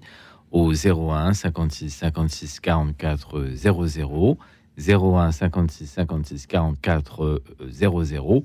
C'est le numéro pour participer à notre émission. Xavier Accard, qui était avec nous, vient de nous quitter, mais c'était prévu au bout de la première heure de notre émission. Nous commençons la deuxième heure. Sophie de Villeneuve est toujours avec nous, présidente de l'association Louise et Rosalie, association qui s'occupe des femmes. C'est une association caritative dans l'esprit de Saint-Vincent de Paul et qui euh, euh, met en œuvre l'accueil de jour pour des femmes qui euh, se trouvent, je crois, à Paris. Qui sont des femmes à la rue. Des femmes à la rue qui euh, vivent à Paris comme elles le peuvent. Mm. Euh, nous parlions euh, l'heure précédente des formes de prières différentes, notamment celle des psaumes. Les psaumes, c'est, ce sont euh, 150 prières que les Juifs de l'Antiquité apprenaient par cœur, que Jésus a certainement apprises par cœur, et je dirais même par le cœur, puisque Jésus en croix cite les, les psaumes, c'est la prière ultime avec euh, des formes de prière qui correspondent aussi à des émotions qui nous traversent. Euh, Est-ce que Sophie, euh, les, les psaumes ont une résonance particulière pour vous? Ah oui, J'ai l'impression. Tout à fait. Oui, tout à fait. Parce que comme je le disais tout à l'heure, je les ai un peu découverts tardivement. Je les écoutais à la messe, bien sûr, comme tout le monde, mais sans y prêter peut-être plus d'attention. Et c'est en les écoutant chanter par les moines de l'Érins en particulier que j'ai découvert euh, combien euh, ils me touchaient et combien ils étaient en écho, ils venaient en écho avec, euh, avec tout ce que l'on peut vivre au jour le jour, la, bon, la joie, la louange, le, oui, rendre le, on rend grâce, à travers les psaumes, c'est merveilleux quand on est joyeux, quand on a une bonne nouvelle. Mais Et aussi- puis euh, voilà, mais dans les journées aussi, où, dans les jours où ça va moins bien, les jours de souffrance, les jours de, de déception, d'échec, euh, et puis aussi les jours où on ne sait pas où est Dieu. Et ça, dans la prière, ça peut arriver. Ça, jusqu'à présent, on a parlé de la prière qui qui, donne la joie, hein, Oui, qui avec, joie. euh, voilà, qui donne de la joie, qui donne de l'énergie aussi. Beaucoup de beaucoup de personnes témoignent de cette énergie que leur donne la prière, mais la prière peut s'absenter aussi d'une vie, Dieu peut s'absenter. Et euh, le psaume en parle aussi de ça. Où es-tu Seigneur? Tu te, tu te caches, voilà. Et ça, ça a beaucoup de résonance, voilà. Donc euh, toute notre vie peut être modelée comme ça par, euh, par le cri des psaumes, euh, qu'on soit, qu'on traverse une grande joie, des périodes un difficiles. et puis des périodes plus difficiles. ouais. Alors, on va demander à Jean-Michel. Jean-Michel, est-ce que vous êtes là? Oui, vous êtes. Je suis là, je suis Ah, là. Jean-Michel qui nous appelle Ouais, de Paris. je suis là, je suis là. Voilà. Alors, Jean-Michel, dites-nous. Alors, pour, Oui, moi, il y, a- y y plusieurs sortes de prières. Il y a d'abord les prières que l'Église nous a données. Je, je parle de notre Père, je vous salue, etc. Bon, la messe, même les prières rituelles de la messe. Et puis, il y a, il y a le, hum, les prières dites éjaculatoires, c'est-à-dire euh, celles que qu'on peut dire à Dieu, que, que- comme, parler à Dieu comme je vous parle. Voilà. Dire voilà, Seigneur, euh, j'ai tel problème, aide-moi. Hein. Euh, on peut dire ça aussi à la, à la Sainte Vierge, au Saint. hein. Voilà, j'ai euh, besoin de, de, de- de ton aide, j'ai besoin de te dire ça, ça et ça, et puis on le lui dit. C'est une prière qui est très simple hein, et qui est très importante à mon avis. Et puis moi, alors tous les jours, euh, j'essaie de dire avec avec Radio Ecclésia, d'ailleurs souvent le, le, le- le rosaire, hein, ça, c'est une prière aussi qui est très importante. Et je dis aussi tous les jours le, le chapelet de la divine miséricorde à Ah, 15 heures. Sœur Faustine Ça, Kowalska. c'était extrêmement important. C'est extrêmement important. Alors, c'est une très très belle prière. Oui, est-ce que vous avez une question à poser à Sophie qui est avec nous? Euh, non, pas, pas vraiment, mais c'est- je voulais dire aussi que, comme elle, j'aime beaucoup le Père Gélino, hein, Ah, qui, qui vraiment est merveilleux. J'ai encore des vinyles du Père Gélino, et puis euh, j'aime beaucoup aussi la psalmodie des moines de Kermoussa. Ah oui, C'est très, très, très, très belle, accompagnée par la Cora, c'est extraordinaire. Voilà. Ben, merci beaucoup, Jean-Michel, pour votre appel. Merci à vous. Et merci pour votre émission qui est toujours formidable. Alors, Sophie, vous vouliez nous dire? Oui, parce que moi, merci beaucoup Jean-Michel d'avoir fait, d'avoir rappelé cette, cette prière. Euh, la prière jaculatoire, parce qu'on n'en a pas parlé jusqu'à présent, et c'est Pas dommage. encore. Pas encore. Mais alors, on va en parler C'est noté, c'est noté. c'est noté. oui, c'est vrai qu'on a encore une heure, donc Bah on là, peut- ça allait oui, oui, venir. oui, oui, oui. Mais c'est vrai, merci Jean-Michel d'en parler, parce que c'est une prière, en effet, qui est tellement simple et qui est tellement. Ah ben, qui, qui- qui- qui est tellement vraie et celle qui en parle très bien, enfin qui, qui la conseille beaucoup, c'est quelqu'un moi que j'aime beaucoup personnellement, c'est Madeleine Delbrel. Ah, Del- redites-nous un peu qui est Madeleine Delbrel, un peu oubliée. un peu oubliée, oui. un peu peut-être, oui, un peu oubliée. Madeleine Delbrel était euh, était une assistante sociale euh, dans les années euh, 40, euh, 50, qui était qui avait s'était convertie à, à l'âge de 20 ans et qui avait décidé de partir en banlieue à Ivry-sur-Seine à l'époque. euh, C'était quand même une banlieue euh, très difficile. Euh, Le Parti communiste avait une énorme emprise sur toutes ces, ces banlieues autour de Paris et elle a décidé de s'y installer avec euh, avec des équipières, des, des- des- des amis, pour être, euh, bah, à la part, elle était assistante sociale hein, pendant des années, et puis pour venir en aide à tous les, à toutes les personnes qui y habitaient, qui étaient, c'était des banlieues très pauvres. hein. Très pauvre après la guerre. Très très pauvres après la guerre, ça avait été des- vraiment des vies très difficiles. C'est quand même aussi un peu l'époque de l'abbé Pierre, les débuts de l'abbé Oui, Pierre, oui, de la tête des Carmonde, etc. Donc c'était quand même pas la misère aujourd'hui existe toujours, mais là c'était une misère euh, aussi très très forte. Et Madeleine Delbrel donc s'est convertie. Elle a elle a été très proche des prêtres ouvriers. Elle a été, c'était une grande figure de l'Église. Et elle a beaucoup écrit, beaucoup écrit, donc euh, beaucoup de choses autour de la prière justement, et puis de la, de la, de la vie, de la vie spirituelle. Alors comment, comment Madeleine Delbrel, qu'on voit toujours comme quelqu'un qui était très actif, très, Très ancré dans la actif, vie, oui. comment elle liait sa vie de prière et sa vie euh, d'action Et bien justement, euh, Marlène Delbrel disait que l'action appelle la prière et que la prière appelle l'action. et qu'il y avait une interaction entre les deux. Et que dans le fond, comme elle était très occupée, parce qu'encore une fois, elle était assistante sociale, elle, était, elle avait ouvert ses portes. hein. C'était, chez elle, c'était porte ouverte constamment. Ça rentrait, ça sortait avec des aides. Il fallait aider tout le monde, des gens les plus pauvres, des enfants, des femmes, etc. Et euh, elle avait décidé de, prier au cœur de la vie, hein. c'est-à-dire de, de devenir, euh, de, de repérer dans, son, dans sa vie très très occupée des petits moments comme ça de prière jaculatoire où tout d'un coup on s'enfonçait dans la prière, mais ça peut durer, euh, ce que disait Jean-Michel tout à l'heure, ça peut durer 2, 3, 4 secondes, hein, voilà. Mais tout d'un coup, ben, il y a une prière qui jaillit voilà, du fond du cœur, et qui est totalement en lien avec ce qu'on est en train de vivre. Seigneur, aide-moi.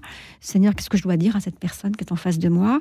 Euh, Seigneur, merci parce que ben, j'ai- dit ce qu'il fallait dire ou j'ai fait ce qu'il fallait faire.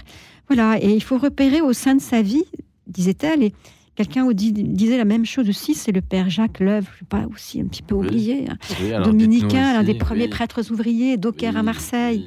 Bon, voilà, toute cette période-là de, de, de, de, de grand spirituel, hein, qui était tellement ancrée dans la vie quotidienne. Oui, très spirituel et très spirituel, social aussi. Très social. Voilà, Jacques Leuve, en plus, euh, ensuite a dû renoncer hein, à sa vie de, de- de prêtre ouvrier, mais il a écrit de très belles choses, dont ça qu'il fallait repérer euh, dans les petits creux innombrables de minuscules qui, qui enrobent tous tous nos actes. Et ben, il fallait repérer ces petits ces moments où on pouvait prier. Voilà. Et euh, tous nos actes, nos- même les plus petits, peuvent devenir une prière. Et ça, moi, je trouve ça très beau. Oui, on, on va en parler avec Marie-Josée. Marie-Josée Oui, Oui, Allô bonsoir. oui, oui. Euh, J'ai pensé euh, euh, depuis longtemps euh, qu'on apprend à prier dans un groupe de prière. Oui, dites-nous votre C'est là expérience. que j'ai vraiment appris à prier, dans Oui. un groupe de prière charismatique. Et avec euh, la joie, beaucoup de chants et, et des chants qui étaient vraiment qui des chants dont les paroles étaient euh, la Bible. Oui. Le- les, euh, des, et c'est là que j'ai vraiment appris à, à prier tout le temps. Tout le temps, tout le temps, tout le temps. D'accord. Mais Oui. le- avec des mots ou sans mots, ben, ma foi, quelquefois, je, quand j'ai plus de mots, euh, je demande aussi beaucoup à mon ange gardien, parce que Ah. quand, on a, quand on a des distractions, eh bien, qui nous ramènent, ou bien alors euh, que quand on a des distractions, ça veut dire que on, on pense euh, à quelque chose ou à quelqu'un et qui nous et qui nous ramène à la prière, qui nous qui eh bien je vais prier pour elle ou bien je priais pour lui. Ou Ah, bien, prière d'intercession. euh, oui, euh, oui, mais euh, souvent je perds mes mots, je j'oublie, enfin j'oublie, je prie sans mots. J'aime bien être devant. euh, Alors, Marie-Josée, quand vous dites je prie sans mots, qu'est-ce que vous voulez dire exactement? Sans euh, mots, J'ai l'impression d'être euh, que je suis vraiment comment comment on dit maintenant connecté. Ah, vous êtes connecté. Eh ben voilà. Avant Internet, pas- vous étiez déjà connecté. C'est pas joli comme mot. Non. Mais euh, être, être vraiment proche de Dieu. D'accord. Et puis, euh, comme je suis très âgée, très âgée, eh bien, j'ai beaucoup de, euh, rap- euh, je, je me rappelle de beaucoup de d'endroits où on, où il y a un message euh, priant, un message a été donné. Et, et du coup, je, euh, je me raccroche à ça, par exemple, ou bien. Et puis aussi, comme disait la, la personne, euh, les prières euh, qu'on élance comme ça, euh, tout d'un coup, je, je chante, euh, je chante, je chante. Et puis maintenant, c'est aussi des prières. Alors une prière euh, forte pour euh, la paix dans le monde. Alors- je suis bouleversée de tout, de De la, tout ce qui se passe dans le monde. de- Euh, oui. Marie-Josée, on parle Marie-Josée. plus d'Arménie, on parle plus d'Arménie alors non, on que l'Arménie est tellement hum, chrétienne. On y pense beaucoup.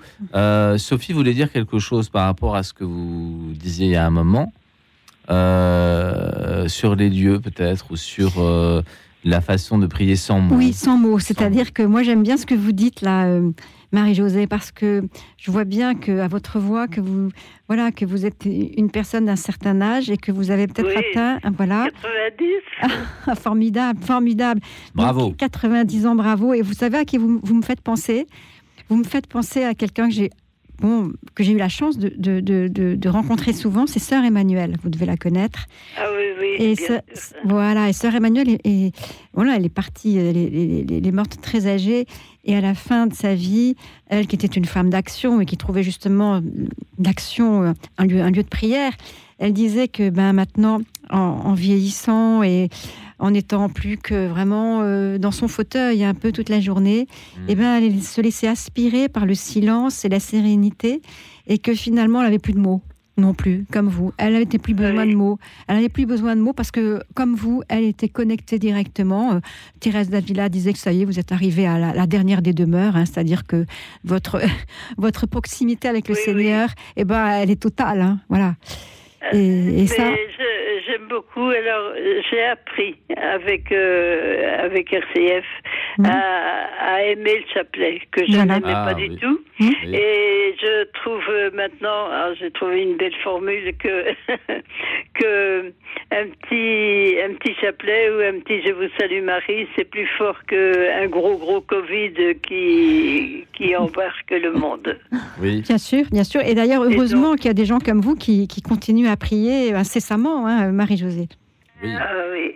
Donc euh, le matin, évidemment, comme je dors mal, eh bien, euh, je commence euh, souvent. J'ai la chance de commencer avec euh, la prière à 5 heures, euh, je sais plus 5h45, je crois. Oui, oui, c'est ce que disait un autre auditeur aussi. Et puis, et puis après ça, si j'ai, si je me rendors pas un petit peu, eh bien, j'ai la chance de pouvoir ent- entendre quatre fois la, la prière et la, la, l'évangile et la, le commentaire que j'aime que j'aime beaucoup souvent.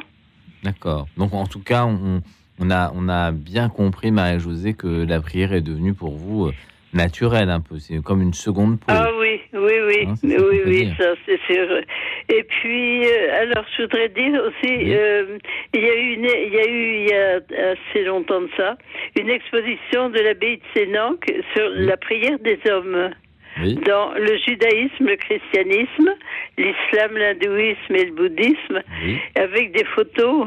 J'avais acheté le catalogue Oui. et c'est une, euh, une, euh, comment dire, euh, euh, c'est quelque chose qui a, qui a, euh, qui a été, qui a bougé de, de, de- d'endroit à endroit parce que ça vient de Sénac et moi j'ai trouvé euh, Saint- Saint- Saint-Georges de Bocherville. D'accord. Euh, mais je, je voudrais bien, j'aimerais bien que les, euh, on s'intéresse à, à ce genre de, de. C'est pas une Exposition, c'est c'est une euh, une rencontre quoi. C'est ce sont des photos, euh, c'est des photos avec euh, des des orants, des- comment la, la prière, les les postures, Oui. enfin, les- etc. C'est vraiment oui. très intéressant.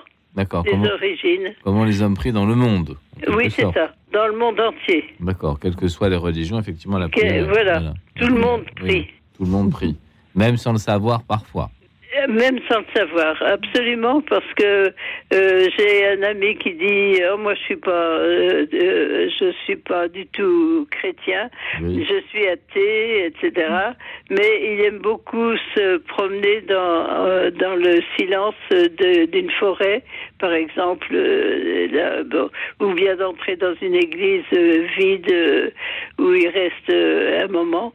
Et je pense que c'est une sorte de peut-être pas de prière, mais de d'intimité avec euh, avec quelqu'un qui ne connaît pas, mais qui le connaît. Oui. On a parlé des, des lieux en début d'émission. On parlait des lieux qui peuvent être des lieux de recueillement, comme les églises, bien sûr. Ah oui, oui, comme bien la, sûr. la nature, mais aussi comme euh, le silence qu'on peut rechercher. Oui, oui, tout à fait. comme euh, qualité de, de prière et comme, euh, je dirais, le, le lieu, le lieu où Oui. la prière s'exprime, car évidemment, dans un monde comme le nôtre, comme disait Bernanos, hein, le bruit est l'ennemi de la prière et donc de la présence de Dieu si on va dans ce sens, et, et il est très difficile de préserver un peu de silence. Mais euh, ce que je trouve, euh, bon, la prière par, de pri- des prières, c'est la messe. Oui. Et je suis peinée de voir que euh, par- pas jamais un sourire. pas de sourire dans la messe, sauf qu'on se retourne, bonjour, bonjour, la paix, etc. Et si vous venez avec moi à la messe un jour, Marie-Josée, vous allez voir qu'on peut sourire à la messe. C'est une habitude que Oui, j'ai gardée. Euh, euh, C'est même un- encore des bêtises. Mais bon, je vais pas m'étendre sur le sujet. Bon. Merci Marie-Josée en tout cas de nous avoir appelés. Merci beaucoup. Merci beaucoup Marie-Josée. Euh, nous allons entendre à présent les psaumes, puisque notre programmation musicale est euh, liée aux psaumes ce soir.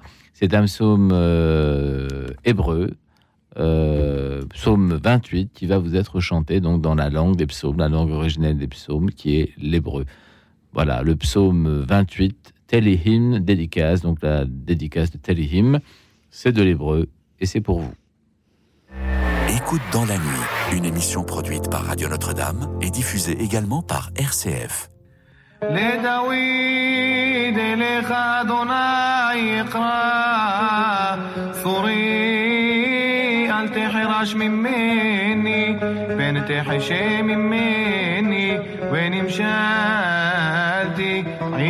עם יורד אבור שמע קול תחנוני בשועעי אליך בנושאי ידיי אל דביר קודשך אל תמשכני עם רשעים ועם פועלי אוון דוברי שלום עם רעיהם ורעה בלבבם תן להם כיף העולם וכרוע מעלליהם כמעשה ידיהם אתן להם השב גמולם להם כי לא יבינו אל פעולות אדוני ואל מעשה ידיו יהרסה ולא יבנם ברוך אדוני كي شمع قلت حنوناي أدوناي عزي ومغني بو فتح لبي ونعز عزارتي ويعلوز لبي ومشيري أهدينو أدوناي عزلامو ومع عز يشوت مش حوهو הושיע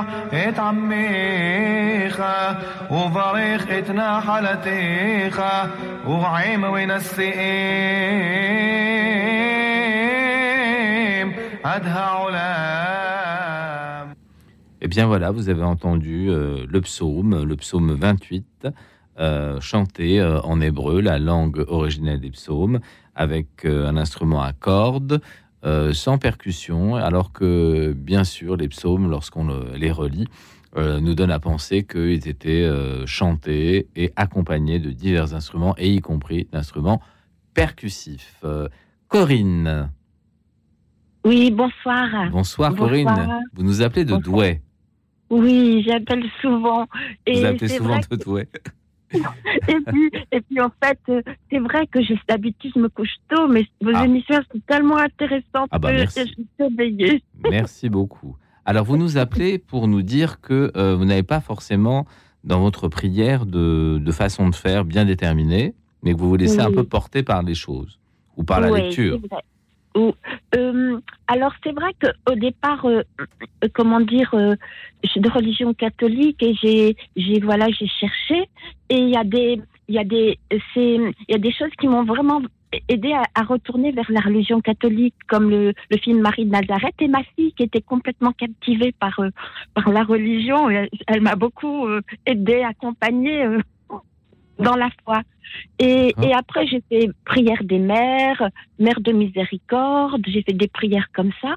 Puis maintenant, euh, le papa de Tatiana, il était juif marocain. Et j'ai fait une formation sur euh, avec euh, le groupe Message. Je sais pas si vous connaissez. C'est un, un, un travail. Un, c'est sur quatre seuils exode, exil, Jésus et, et, et l'Église. Et, et on parlait beaucoup de, de, de, de- des racines euh, judaïques de, de la religion chrétienne. Et, et, et ça, ça m'a beaucoup aidé. Et, et, Et vous priez les psaumes aussi. et alors, les psaumes, je les ai lus, mais, parfois, mais maintenant, j'ai besoin de, de, de- que mes émotions, quand j'ai des émotions trop fortes, et ben, qu'on mette quelque chose sur, euh, sur mon cœur. Et, et souvent, c'est une phrase de psaume qui me vient. Euh, euh, Bénis le Seigneur, mon âme, n'oublie aucun de ses bienfaits. Ça, c'est quelque chose euh, qui, qui m'aide beaucoup. Donc, euh, des petites phrases qui, je les cherche pas, mais elles me viennent au moment où, où, où- où je- où mon cœur, il en a besoin. Alors, quand vous, quand dites euh, que vous êtes submergé par l'émotion, vous voulez dire que ça peut vous arriver au moment où vous priez, Corinne, ou alors que ça peut vous arriver à n'importe quel moment de la journée? Ouais, c'est pour ça, c'est n'importe quel moment de la journée. Il faut que, que j'apaise comme un grand moment de désespoir qui me submerge.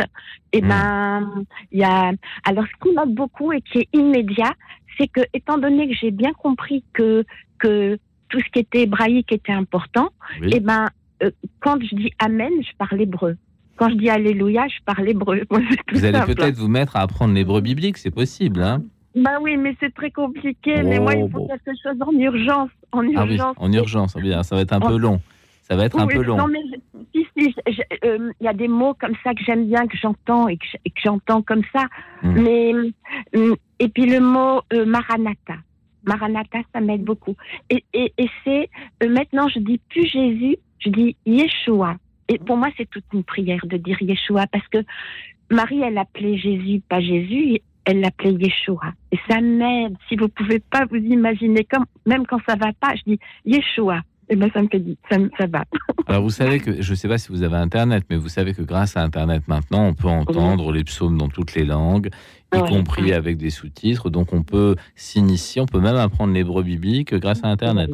Au moins, Ouais. au moins, le, au moins quelques mots ou quelques expressions, quelques phrases. Ou... Ouais, oui, si, si, si, si, si, c'est quelque Voilà. chose qui, qui me, qui me touche et, et l'hébreu, euh, euh, euh, quand on dit schéma Israël et on parle beaucoup d'Israël et c'est c'est pas forcément euh, c'est tout un peuple, le peuple de l'alliance hein, derrière. Il y, a, il y a quelque chose à, à essayer de comprendre ce que voilà et et ma prière c'est c'est pouvoir vivre aujourd'hui, aller au bout de la journée et et, et être dans l'Eucharistie parce que c'est l'action de grâce. C'est beau. J'aime bien ces petits mots qui sont qui sont porteurs. L'Eucharistie, moi, quand j'ai appris que ça voulait dire action de grâce, et ben. Ça a changé bah, votre rapport à l'Eucharistie. Ah, oui, Ben ça- oui. ça m'a carrément changé la- Ben mon oui. rapport à Ben oui. l'Eucharistie. C'est pourquoi l'intelligence de la foi, ça compte.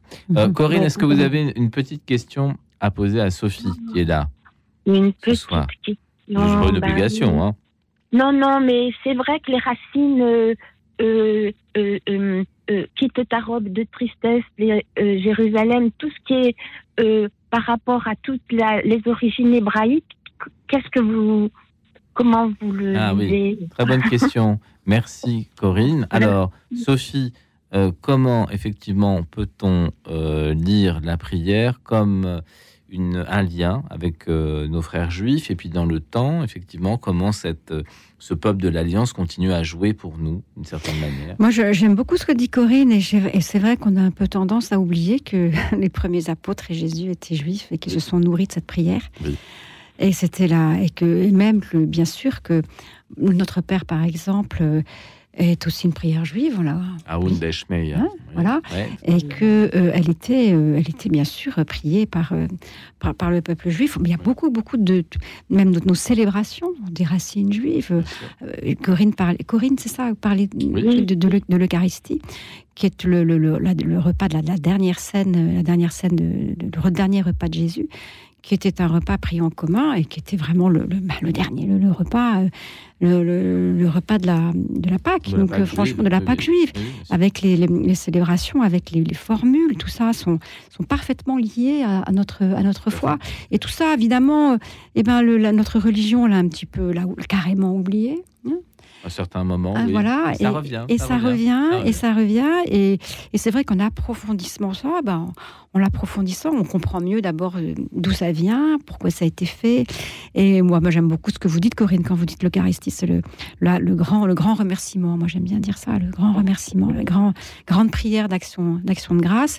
Et puis, on sait aussi que les pendant les, les- premiers temps de l'Église, euh, ben, les, les- chrétiens se sont, ont continué à se, à se réunir, comme au temps, au temps du Shabbat, hein, au temps, de, au temps de, de- leur vie avec Jésus, et que finalement, les premières communautés euh, chrétiennes, donc qui célébraient bien sûr le, le dimanche, se réunissaient, et ben, se réunissaient euh, ben, comme ils se réunissaient avant, quoi. C'est-à-dire ensemble, euh, hommes et femmes, ensemble, toute la famille, tous les serviteurs, les esclaves, puisque c'était des, des familles avec des esclaves, et que finalement, on partageait le pain comme Jésus l'a fait, mais comme au temps aussi du, du- de, de- de la période juive. Tout ça était très imprégné encore de, Oui, de judaïsme. du judaïsme. Et, et puis peu à peu, on s'en est, on s'en est séparés, bien sûr, éloignés. Mais tout ça est à revisiter et c'est bien de le faire. Et c'est bien parce que eh ben, ce sont nos racines. Voilà. Moi, je suis bien d'accord avec vous, Corinne. Corinne Oui. Oui. Je voudrais aussi. Alors Corinne, de on a un autre appel. Par, par contre, je suis vraiment désolé, mais dites-nous très vite et après je vais prendre Brigitte à l'appareil. Alors dites-nous. Ok. Parce que Jésus a dit, je suis pas venu pour abolir, je suis venu pour accomplir. Il est dans une fait. continuité. Bien Voilà. sûr, je bien crois, sûr. oui, je crois qu'on s'en rend compte de plus en plus. Merci Corinne pour votre appel. Merci Merci, beaucoup, merci merci. infiniment. Brigitte, Brigitte, Oui, bonsoir. Bonsoir, Merci Brigitte. pour votre accueil. Merci mais c'est moi qui vous remercie. Euh, Brigitte, vous nous appelez de Paris. Oui. Et alors là, vous nous parlez d'une autre forme de prière euh, qui est le pèlerinage, une prière en mouvement, si j'ose dire, mouvement intérieur et extérieur. Et au cours d'un pèlerinage, vous dites que vous avez été touché par une grâce particulière. Alors expliquez-nous ça. Oui, un chemin s'est ouvert. Oui. Un chemin s'est ouvert et, et j'ai pris la route. Ah bah voilà. C'était on a- dans les années ou 87 ou 88, oui, que ça date un petit peu.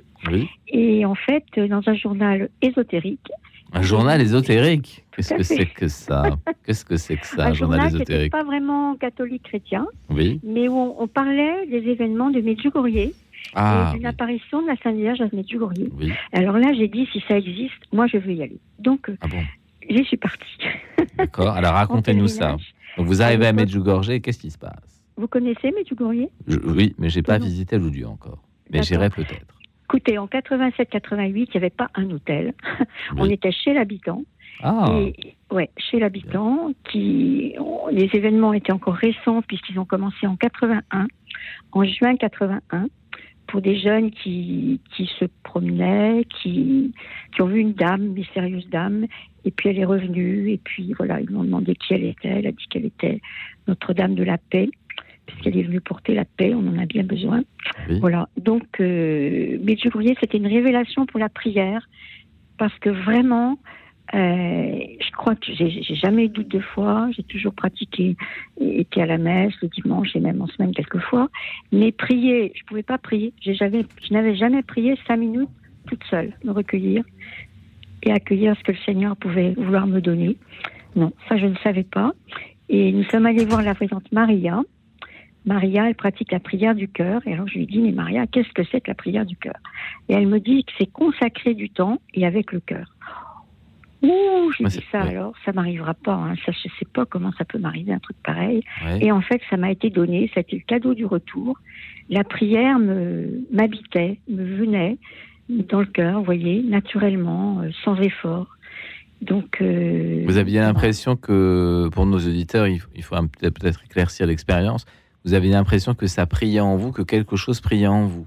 Tout à fait, et qui me poussait à prier. Alors ça pouvait être le chapelet. Oui, j'ai beaucoup dit chapelet. Oui. Et puis, euh, puis j'ai lu la parole. Et puis, euh, oui, la prière était là. Et ça- en même temps, ça a beaucoup touché mes parents, je dois dire. Je voulais pas dire que c'était mes parents. Ça a touché ma famille, les membres de ma famille. Et Vous euh, avez changé de façon un peu, Oui, un ah oui, significative. ah oui, ah. Les gens ont vu au- autour de vous le changement. Ah oui, ah oui, complètement. Il y a- il y, a des amis qui m'ont dit Ah, mais tu es heureuse, c'est pas possible, hein, qu'est-ce qui se passe? Est-ce que tu es amoureuse? Voilà. J'avais un tennis le lundi soir, j'ai dit terminer le tennis, le groupe de Ah prière du renouveau à Saint-Gilles-Saint-Leu, où je suis allée euh, pendant X années, j'y vais toujours. C'est 92 rue Saint-Denis. Je recommande aux auditeurs Mhm. la prière du lundi soir, prière charismatique, où il y a vraiment beaucoup de, de grâce, Mhm. de fraternité. Oui. Cette rue Saint-Denis, très particulière. Oui. Donc, euh, la prière vous rend heureux. Oui. Euh, c'est un lien avec euh, notre Dieu dont on, a, on, en, on en a besoin. On ne sait pas comment faire, on ne sait pas comment l'aborder. Est-ce qu'il nous, é- nous entend vraiment? Est-ce que Hmm. voilà non. Quand vous êtes allé à Medjugorje, enfin avant d'y aller, vous aviez déjà la foi. Oui, tout à fait. Oui, vous étiez déjà croyante. Qu'est-ce Ah qui a changé le plus à votre retour? C'est cette découverte de la prière, c'est de savoir que la prière est une relation à Dieu, que Dieu nous entend, que Dieu nous écoute. Et est-ce que la place de la Vierge est particulière dans, ce, dans cette façon de prier Est-ce que ça passe toujours par Marie ou est-ce que c'est pas forcément Bah, le cas Oui, c'est-à-dire qu'à l'époque, j'ai décidé donc de prier et j'ai fait ce que Marie propose à Medjugorje. Tous les jours, dire un je crois en Dieu et ensuite sept Notre Père, sept Je vous salue Marie et sept Gloire au Père alternés. Donc Mhm. j'ai commencé par cette prière, toute simple, et au bout de six mois, j'ai dit bon maintenant on passe à la vitesse supérieure, donc une demi-heure de prière par jour. Et là j'avais vraiment mon chrono, je tenais ma demi-heure. Tenez- Avec le chrono, et ben alors là, c'est vraiment un truc qu'on peut faire grâce au portable. Maintenant, on a tous un chrono. Alors, on peut se chronométrer. Donc, une demi-heure par jour. Oui. Et vous avez tenu le choc. Oui, Oui. oui. Puis Et- maintenant, j'ai la grâce d'avoir l'adoration près de, près de chez moi, à Paris. Mhm. Donc, adoration toute la journée. Donc, c'est vraiment une grâce formidable. Et euh, voilà. Et puis, le Seigneur m'a demandé d'accompagner un petit groupe de prière. Donc, euh, donc euh, bah, il faut qu'il nous remplisse. hein. Si on veut donner aux autres, il faut qu'il soit dans notre cœur. hein. Alors, quand vous dites le Seigneur m'a demandé, c'est dans la prière que vous comprenez ce que le Seigneur vous demande? Non, là, ça c'était très concret, hein, parce que j'ai rejoint un petit groupe du renouveau charismatique sur ma paroisse. Mhm. Et puis quand la précédente responsable a dit qu'elle ne continuait pas, moi j'avais un autre projet, je pensais pas continuer le groupe. Et puis, euh, bah, bon, en fait, euh, j'ai j'ai été sollicitée pour poursuivre, j'ai pas pu m'échapper. Il a fallu poursuivre la marche et, et elle se poursuit depuis maintenant 22 ans. Alors je prie le ciel que vraiment quelqu'un ait l'appel parce que je ne veux pas laisser les brebis. C'est important. C'est Oui. important pour les personnes qui sont là. Si c'est important que pour trois personnes, eh ben c'est important. On doit tenir l'engagement. Et puis je pense que le Seigneur aime la fidélité et qu'on ne fait pas forcément ce qui nous plaît. On fait Non. là où, là où Mais vous pouvez, vous pouvez profiter de notre antenne pour lancer un petit message, Brigitte. Ah oui. Ah, Bah, allez-y, allez-y, allez-y, allez-y. Venez rejoindre le groupe du Bon Samaritain. Il est pour les petits, pour les, les amoureux, oui, du Seigneur, comme vous disiez. Oui. Les, les- ceux qui aiment aussi rencontrer des personnes. Donc, on a une prière de louange, d'action de grâce pour tout ce que le Seigneur nous a donné dans la semaine écoulée. Oui. De- Alors rappelez-nous le lieu, le jour Alors, et l'horaire. Église Saint-Ferdinand des Ternes, Oui. euh, métro le plus proche, c'est Argentine. Oui. 10 minutes à pied de l'Étoile. Oui. Euh, c'est premier et troisième mercredi du mois Oui. à 20h30 dans la chapelle du Saint-Sacrement. Vous entrez par le parvis de l'église, il y a une belle affiche qui vous annonce le bon samaritain. Et nous prions aussi pour les défunts en lien avec euh, Notre-Dame de Montlujon. Euh, dernière petite question, Brigitte. Est-ce que les personnes de votre entourage proche, votre famille, vos amis se sont mis à votre contact à entrer dans une vie plus priante? Est-ce que vous avez diffusé un peu cette, euh, cette nouvelle façon de vivre votre foi Ou pas, pas tellement Enfin, comment vous voyez ça? Un proche parent dans ma famille, très très proche, Hmm. qui a retrouvé le Seigneur. Ah oui, Il s'était pas confessé depuis 30 ans, 40 ans, et, et ça s'est fait. Et d'accord. ça s'est poursuivi. Ah oui, d'accord. Jusqu'à ce qu'il nous quitte. Et ma mère a rejoint aussi un groupe de prière. Oui, donc. euh, L'après-midi, où il y avait à l'époque Michael Lonsdale, oui, c'était à Saint- Saint-François-Xavier. Oui. Et elle allait à son groupe, c'était l'après-midi. Beaucoup de religieuses et elle me disait Mais pourquoi il y a des religieuses dans les groupes de prière Oh, j'ai dit Tu sais, elles en ont besoin. Comme oui, oui, les religieuses prient de temps en temps. Oui, c'est vrai. oui. oui, ça leur fait Donc du le renouveau, c'est une grâce fantastique. Je peux vous dire à tous les auditeurs qui sont invités à une rencontre, réunion des groupes, ce samedi à partir de 10h. On a même son pique-nique jusqu'à 18h. Il y aura une journée, je sais pas, de témoignages, d'enseignement. Je n'en connais pas le thème. Il n'a pas été précisé. C'est 92 rue Saint-Denis, métro Châtelet-Hall. Et vraiment, euh, avec les sœurs dominicaines, sœur Udo, sœur, euh, sœur Anne, ils sont très fidèles depuis bien des années et qui nous accompagnent. Et puis, on a des, des responsables du groupe hein, aussi. Ouais. Bien sûr. On n'est pas des, enti- des, des électrons libres. Nous sommes rattachés à une entité nationale qui s'appelle Fraternité Pentecôte. D'accord. Est-ce que, en 88. Ouais. est-ce que Brigitte, euh, vous avez une question à poser à Sophie, notre invitée, Euh, oui. concernant la prière Bah, Je vous en prie. Aujourd'hui, il est urgent de prier et aussi de faire passer le message que on a tous besoin du Seigneur. Comment faire pour l'annonce? Moi, j'ai très très envie de. Enfin, je fais tout ce que je peux pour parler du Seigneur. Oui. euh, Moi dans aussi. la rue ou ailleurs. hein. Je peux chanter dans la rue quelquefois. Vous chantez dans la rue? Oh Oui, je chante en langue quelquefois. Ouais, ça c'est bien. Oui, Vous chantez en langue. langue, oui. Qu'est-ce que ça veut dire chanter en langue? Expliquez-nous, parce que pour les auditeurs, c'est peut-être un peu flou. laisser. euh, c'est Saint Paul en parle. Oui. Dans, je crois que c'est dans les Galates. Oui. Euh, sais pas si c'est pas chapitre 5 des Galates. Et chanter en langue, c'est se laisser euh, prendre par l'Esprit Saint. Euh, bah, ça peut être sous votre douche, ça peut être en marchant, Ah oui. ça peut être. Mais vous Voilà. chantez, c'est-à-dire que vous chantez, mais vous savez Sans pas ce que- parole, sans ouais. parole. Vous chantez, vous chantez Voilà, sans parole. oui, C'est ça, c'est ça. D'accord. Donc, euh, bah, une fois, de dire langue. qu'on contrôle mon chant en langue. Hein, donc, j'ai demandé à, je sais plus comment elle s'appelle, une, une personne qui a de grands charismes, qui était venue à Saint-Leu, et je lui ai demandé qu'elle contrôle mon chant en langue. Elle m'a dit, écoute, c'est bien, mais continue, hein, pratique, pratique. Ah, il faut pratiquer le chant en langue. Est-ce qu'on chante mieux quand on chante en langue que quand on chante euh, une chanson euh, Oh, profane comme ça? Non, Mais c'est le chant du cœur. c'est le chant du cœur. Ok. Ouais. Alors, on va Pour poser la question. hein, surtout pour l'intercession. D'accord. Merci beaucoup, Brigitte. On va, merci beaucoup pour votre appel. C'est très riche. Euh, on va poser la question à Sophie comment faire pour euh, témoigner de la vie de prière euh, autour de soi? Comment faire? Une Vaste question. Parce que Brigitte disait ça a diffusé. Ma famille s'est plus ou moins convertie. Les gens que j'ai rencontrés sont revenus à l'église. Est-ce que on peut témoigner de sa vie de prière alors que c'est plutôt quelque chose de personnel? Comment en parler pour que ça ne reste pas trop personnel si on songe à l'Église universelle et à nos amis, à nos proches, à nos familles? Euh, Je ne sais pas si j'aurai la, la bonne recette hein, le- pour Brigitte. Je ne sais pas si j'ai la, la recette est, est la bonne réponse. Est-ce qu'il faut témoigner de sa vie de prière? Je pense qu'il faut certainement témoigner de sa vie de foi, en tout cas. Ça, c'est c'est sûr. C'est peut-être pas tout à fait la même chose. parce que témoigner de sa vie de prière, comme vous le disiez, c'est Mm. quelque chose de très personnel. C'est c'est une relation avec euh, avec le Seigneur euh, qui est difficile à exprimer quelquefois. Moi, je trouve, en tout cas personnellement.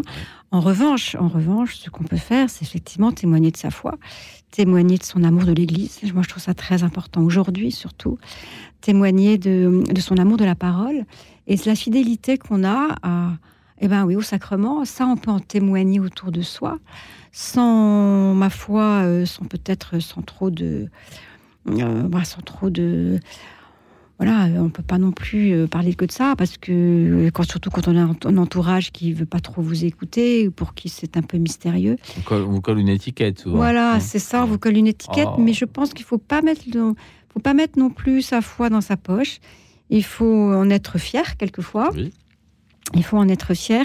Il faut, euh, ben, il faut savoir en parler euh, à bon escient. Voilà.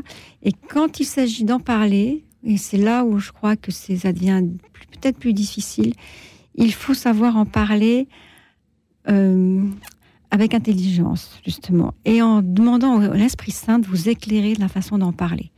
Et ça, moi, je pense que c'est important parce que y a des façons de parler de sa foi qui peuvent rebuter quelquefois, alors que euh, témoigner, eh bien, c'est peut-être, euh, voilà, c'est peut-être aussi témoigner avec des mots d'aujourd'hui, peut-être aussi avec une façon de, dans le fond, de ne pas juger les personnes qu'on a en face de soi aussi. Je crois que c'est important Pas les culpabiliser. pas les culpabiliser et d'être à la fois simple et témoigner de la joie qu'on peut porter en soi lorsqu'on a la foi parce que c'est quand même une grande force qu'on peut avoir dans la vie. Et ça aussi, il faut savoir en témoigner.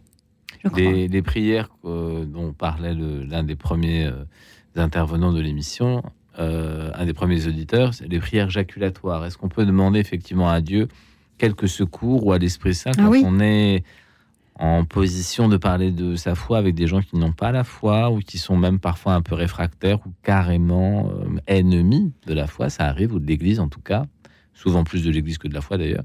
Est-ce que à ces moments-là, on peut effectivement s'adresser à Dieu dans une certaine forme d'urgence? Oui, bien sûr. Moi, j'ai un ami qui me dit souvent qu'il a une grande foi, il pratique, mais dans, dans une famille où personne ne pratique. Et dans les jours de Noël, quand il est en famille, il est le seul à aller à la messe. Ah oui. Et il dit, il me dit combien c'est c'est difficile pour lui parce que tout le monde se moque avec gentillesse, mais se moque plus ou moins de lui. Eh ben, euh, je pense qu'en ces moments-là, il doit demander au Seigneur de l'aider à finalement à quand même aller à la messe et à répondre avec euh, avec gentillesse à tous ceux qui l'entourent. Moi, Voilà. je réponds aussi parfois, mais je suis pas toujours gentil. Alors, euh, on va être sur la dernière plage musicale de notre émission. Cette fois, ce n'est pas de l'hébreu, c'est de l'anglais. On a eu toutes les langues ce soir, du serbe, du français, de l'hébreu, de l'anglais. Pour vous montrer l'universalité des psaumes, c'est le psaume 23, The Lord my shepherd, le Seigneur est mon berger, sounds like rain, psaume 23. Écoute dans la nuit, une émission produite par Radio Notre-Dame et diffusée également par RCF.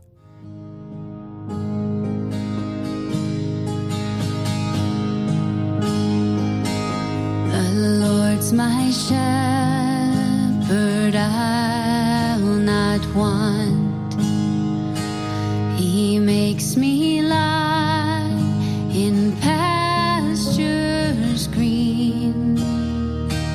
He leads me by the still, still waters. His goodness restores my soul, and I will trust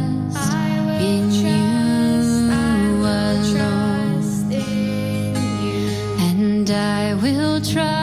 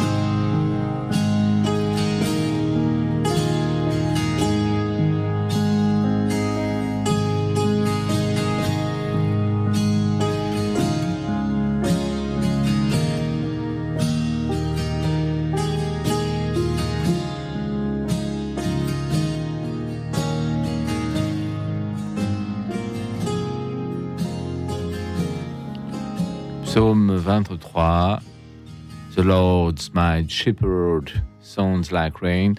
Évidemment, c'est de l'américain. Les psaumes sont universels, puisque ce soir, nous avons eu les psaumes en français, nous avons eu les psaumes en hébreu, nous avons eu les psaumes en serbe, et maintenant en anglais. Donc, euh, l'universalité des psaumes euh, nous est euh, donnée, nous est livrée en musique.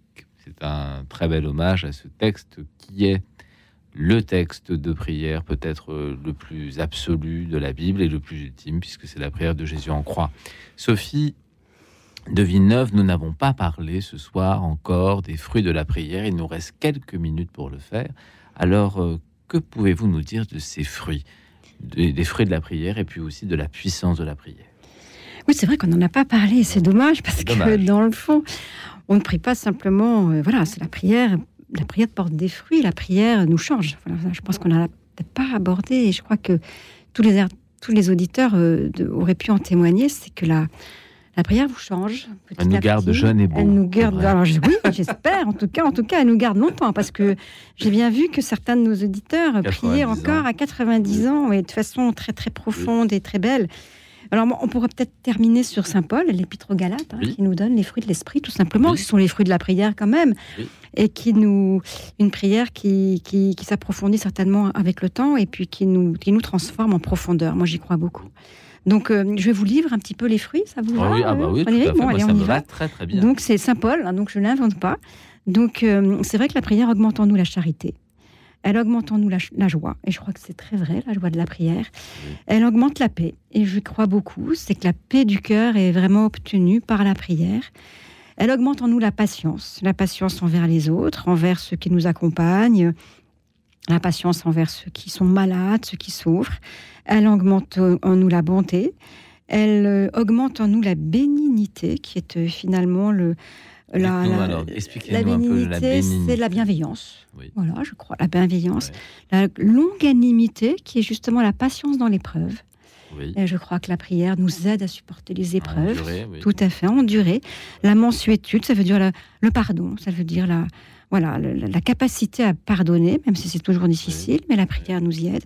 Elle augmente en nous la foi, bien sûr, puisque la foi se, la foi se nourrit de la prière, mais la prière se nourrit aussi de notre, de notre foi. Elle nous, elle, elle nous donne aussi de la modestie, la prière, Oh. c'est-à-dire l'humilité, finalement, de savoir, et tous les grands saints en parlent.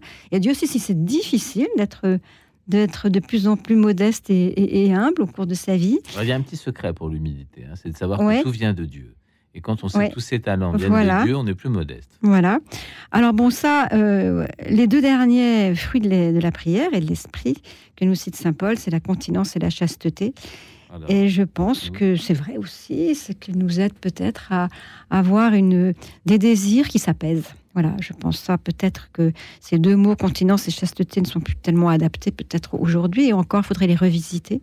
Mais je crois que nos désirs, et pas simplement nos désirs sexuels, mais nos désirs de toutes sortes, euh, nos désirs de l'argent, nos désirs euh, de puissance, euh, etc., de reconnaissance, et bien que peu à peu, tout ça, tout ça s'apaise et trouve, euh, se, se, se- retrouve mis à une bonne, à une bonne distance. À une juste place. À une juste qu'il faut là aussi orienter ses désirs vers euh, la gloire de Dieu. Tout à fait, et ça oriente nos désirs, vous avez raison. J'aime bien ce terme d'orienter ses désirs. Peut-être Voilà. euh, une bonne clé. On- alors, on n'a pas parlé non plus de, de certaines prières, un peu plus spécifiques peut-être, comme. euh, euh, alors, la prière du cœur, on n'aura peut-être pas le temps d'en parler beaucoup. Euh, on n'a pas parlé de la liturgie des heures. hein. Je rappelle aux auditeurs que la liturgie des heures, c'est une prière qui permet de, de s'accaparer le temps d'une certaine façon, de faire vivre un peu le temps de sa journée sous le regard de Dieu. Mm. Est-ce que notre rapport au temps, puisqu'aujourd'hui tout le monde court tout le temps après le temps, est-ce que notre rapport au temps ne change pas quand on entre dans une dimension plus priante de sa vie? Ben oui, tout à l'heure, il y a- je crois qu'il y a un auditeur qui disait qu'il priait l'Angélus. Oui. C'est vrai que plus personne ne prie l'Angélus aujourd'hui. Il y a certaines On campagnes. n'entend plus, On on l'entend n'entend plus. plus. Alors c'est vrai, ça, ça dépend. Moi, il parlait de, de- de son village où on sonnait encore l'Angélus. Dans le mien, on le- dans les Landes, on le sonne encore à midi et le soir. Et il y a quelqu'un qui le sonne à la cloche de l'église. Et beau. je trouve ça très beau. Et, et- et- et quand j'y suis, eh bien, je, je- je prie effectivement la prière de l'Angélus. Aujourd'hui, euh, bon, on le prie aussi, bien sûr, dans les monastères. Mais c'est vrai que ces prières qui rythmaient le- la, vie. des, la vie des chrétiens d'autrefois, aujourd'hui, ben, ça n'est plus le cas. Ça n'est plus le cas. Voilà. On entend encore les cloches de nos églises le dimanche, y compris à Paris, y compris en ville, mais pas forcément l'Angélus. Euh, on n'a pas beaucoup parlé du rosaire, le chapelet. On en a parlé un peu, mais euh, on l'entend sur notre antenne, le chapelet. Oui. Mais alors, est-ce que c'est une forme de prière qui, qui est proche de... Oui, alors, le- la- bon, bon, c'est vrai que Jésus dit beaucoup de, quand vous priez, ne rabâchez pas comme des païens, mais bon. euh, ça, c'est pour les prières de demande euh, voilà, qui c'est sont ça, qui répétées. sont alors toujours répétées, tandis que le le chapelet, c'est une ben, méditation. Oui, c'est ça, mais ça peut devenir aussi une prière un peu répétitive. Mmh. Mais il y a certains qui, euh, qui, aiment, qui aiment beaucoup lire, le- lire, le, cha- dire le chapelet. Euh, moi, c'est pas ma prière euh, Ah, euh, favorite parce que je m'endors un peu pendant le chapelet. Moi aussi, mais c'est pas grave. Mais ça. il paraît que c'est pas grave et que Sainte Thérèse s'endormait aussi pendant le chapelet. Bien. Donc voilà, si Sainte Thérèse s'endormait, eh ben, je crois que Jean-Paul II aussi, je ah bon. Jean-Paul II, très bien. Alors, je crois que ça va. Voilà, ça va, on peut se permettre de, de- de passer un petit peu à côté de la prière du chapelet et la prière du rosaire qui est, qui est très belle, hein, qui est très belle, qui est une prière que, voilà, je pense que c'est une prière d'intercession aussi. Je pense que quand on doit prier pour les autres. Euh, on n'a pas parlé beaucoup d'Esprit Saint. Non. Euh, je crois que l'Esprit Saint Saint. continue à prier en nous, même quand nous ne sommes plus tout à fait dans l'état de prier, parce qu'on dort, par exemple, ou qu'on s'est assoupi. Euh, L'Esprit Oui. Saint prie en nous. Ça, Bien sûr, l'Esprit Saint prie, en- prie en nous. Et la prière, voilà, et ton Père est là dans le secret. Il est plus intime euh, à nous que nous-mêmes, disait Saint Augustin. Et c'est vraiment là que, c'est vraiment là où on sent que on n'est pas les seuls à prier quand on prie. euh, Il y a quelqu'un aussi qui prie avec nous. Oui, c'est la communion des saints aussi. Euh, je voudrais remercier ce soir Denis Thomas qui a contribué à réaliser cette émission. Merci à Alexis Duménil qui en a assumé la réalisation. Merci à nos bénévoles, Marie-Thérèse et Cathy. Merci à notre ami euh, euh, dont j'ai euh, plus le nom tout à fait en tête, mais qui va me revenir, bien sûr, euh, Xavier Accard, qui a participé avec nous à la première heure de l'émission. Et un immense merci à Sophie de Villeneuve, qui était avec nous pendant deux heures et qui nous a aidé à rentrer dans la dimension de la vie de foi et dans le monde de la prière, qui est à la fois un monde très personnel et qui permet aussi aux gens qui sont un peu encore aux marges de l'Église ou à l'extérieur de se rendre compte que quelque chose se passe. À demain, chers auditeurs. Nous nous retrouverons autour du Père Guy Gibert à 21h30 et puis ensuite nous parlerons de la meilleure manière de garder de l'énergie, de garder le moral, y compris quand c'est difficile. Alors peut-être que nous reparlerons de la prière à ces moments-là. Je vous souhaite une très bonne nuit et je vous dis à demain.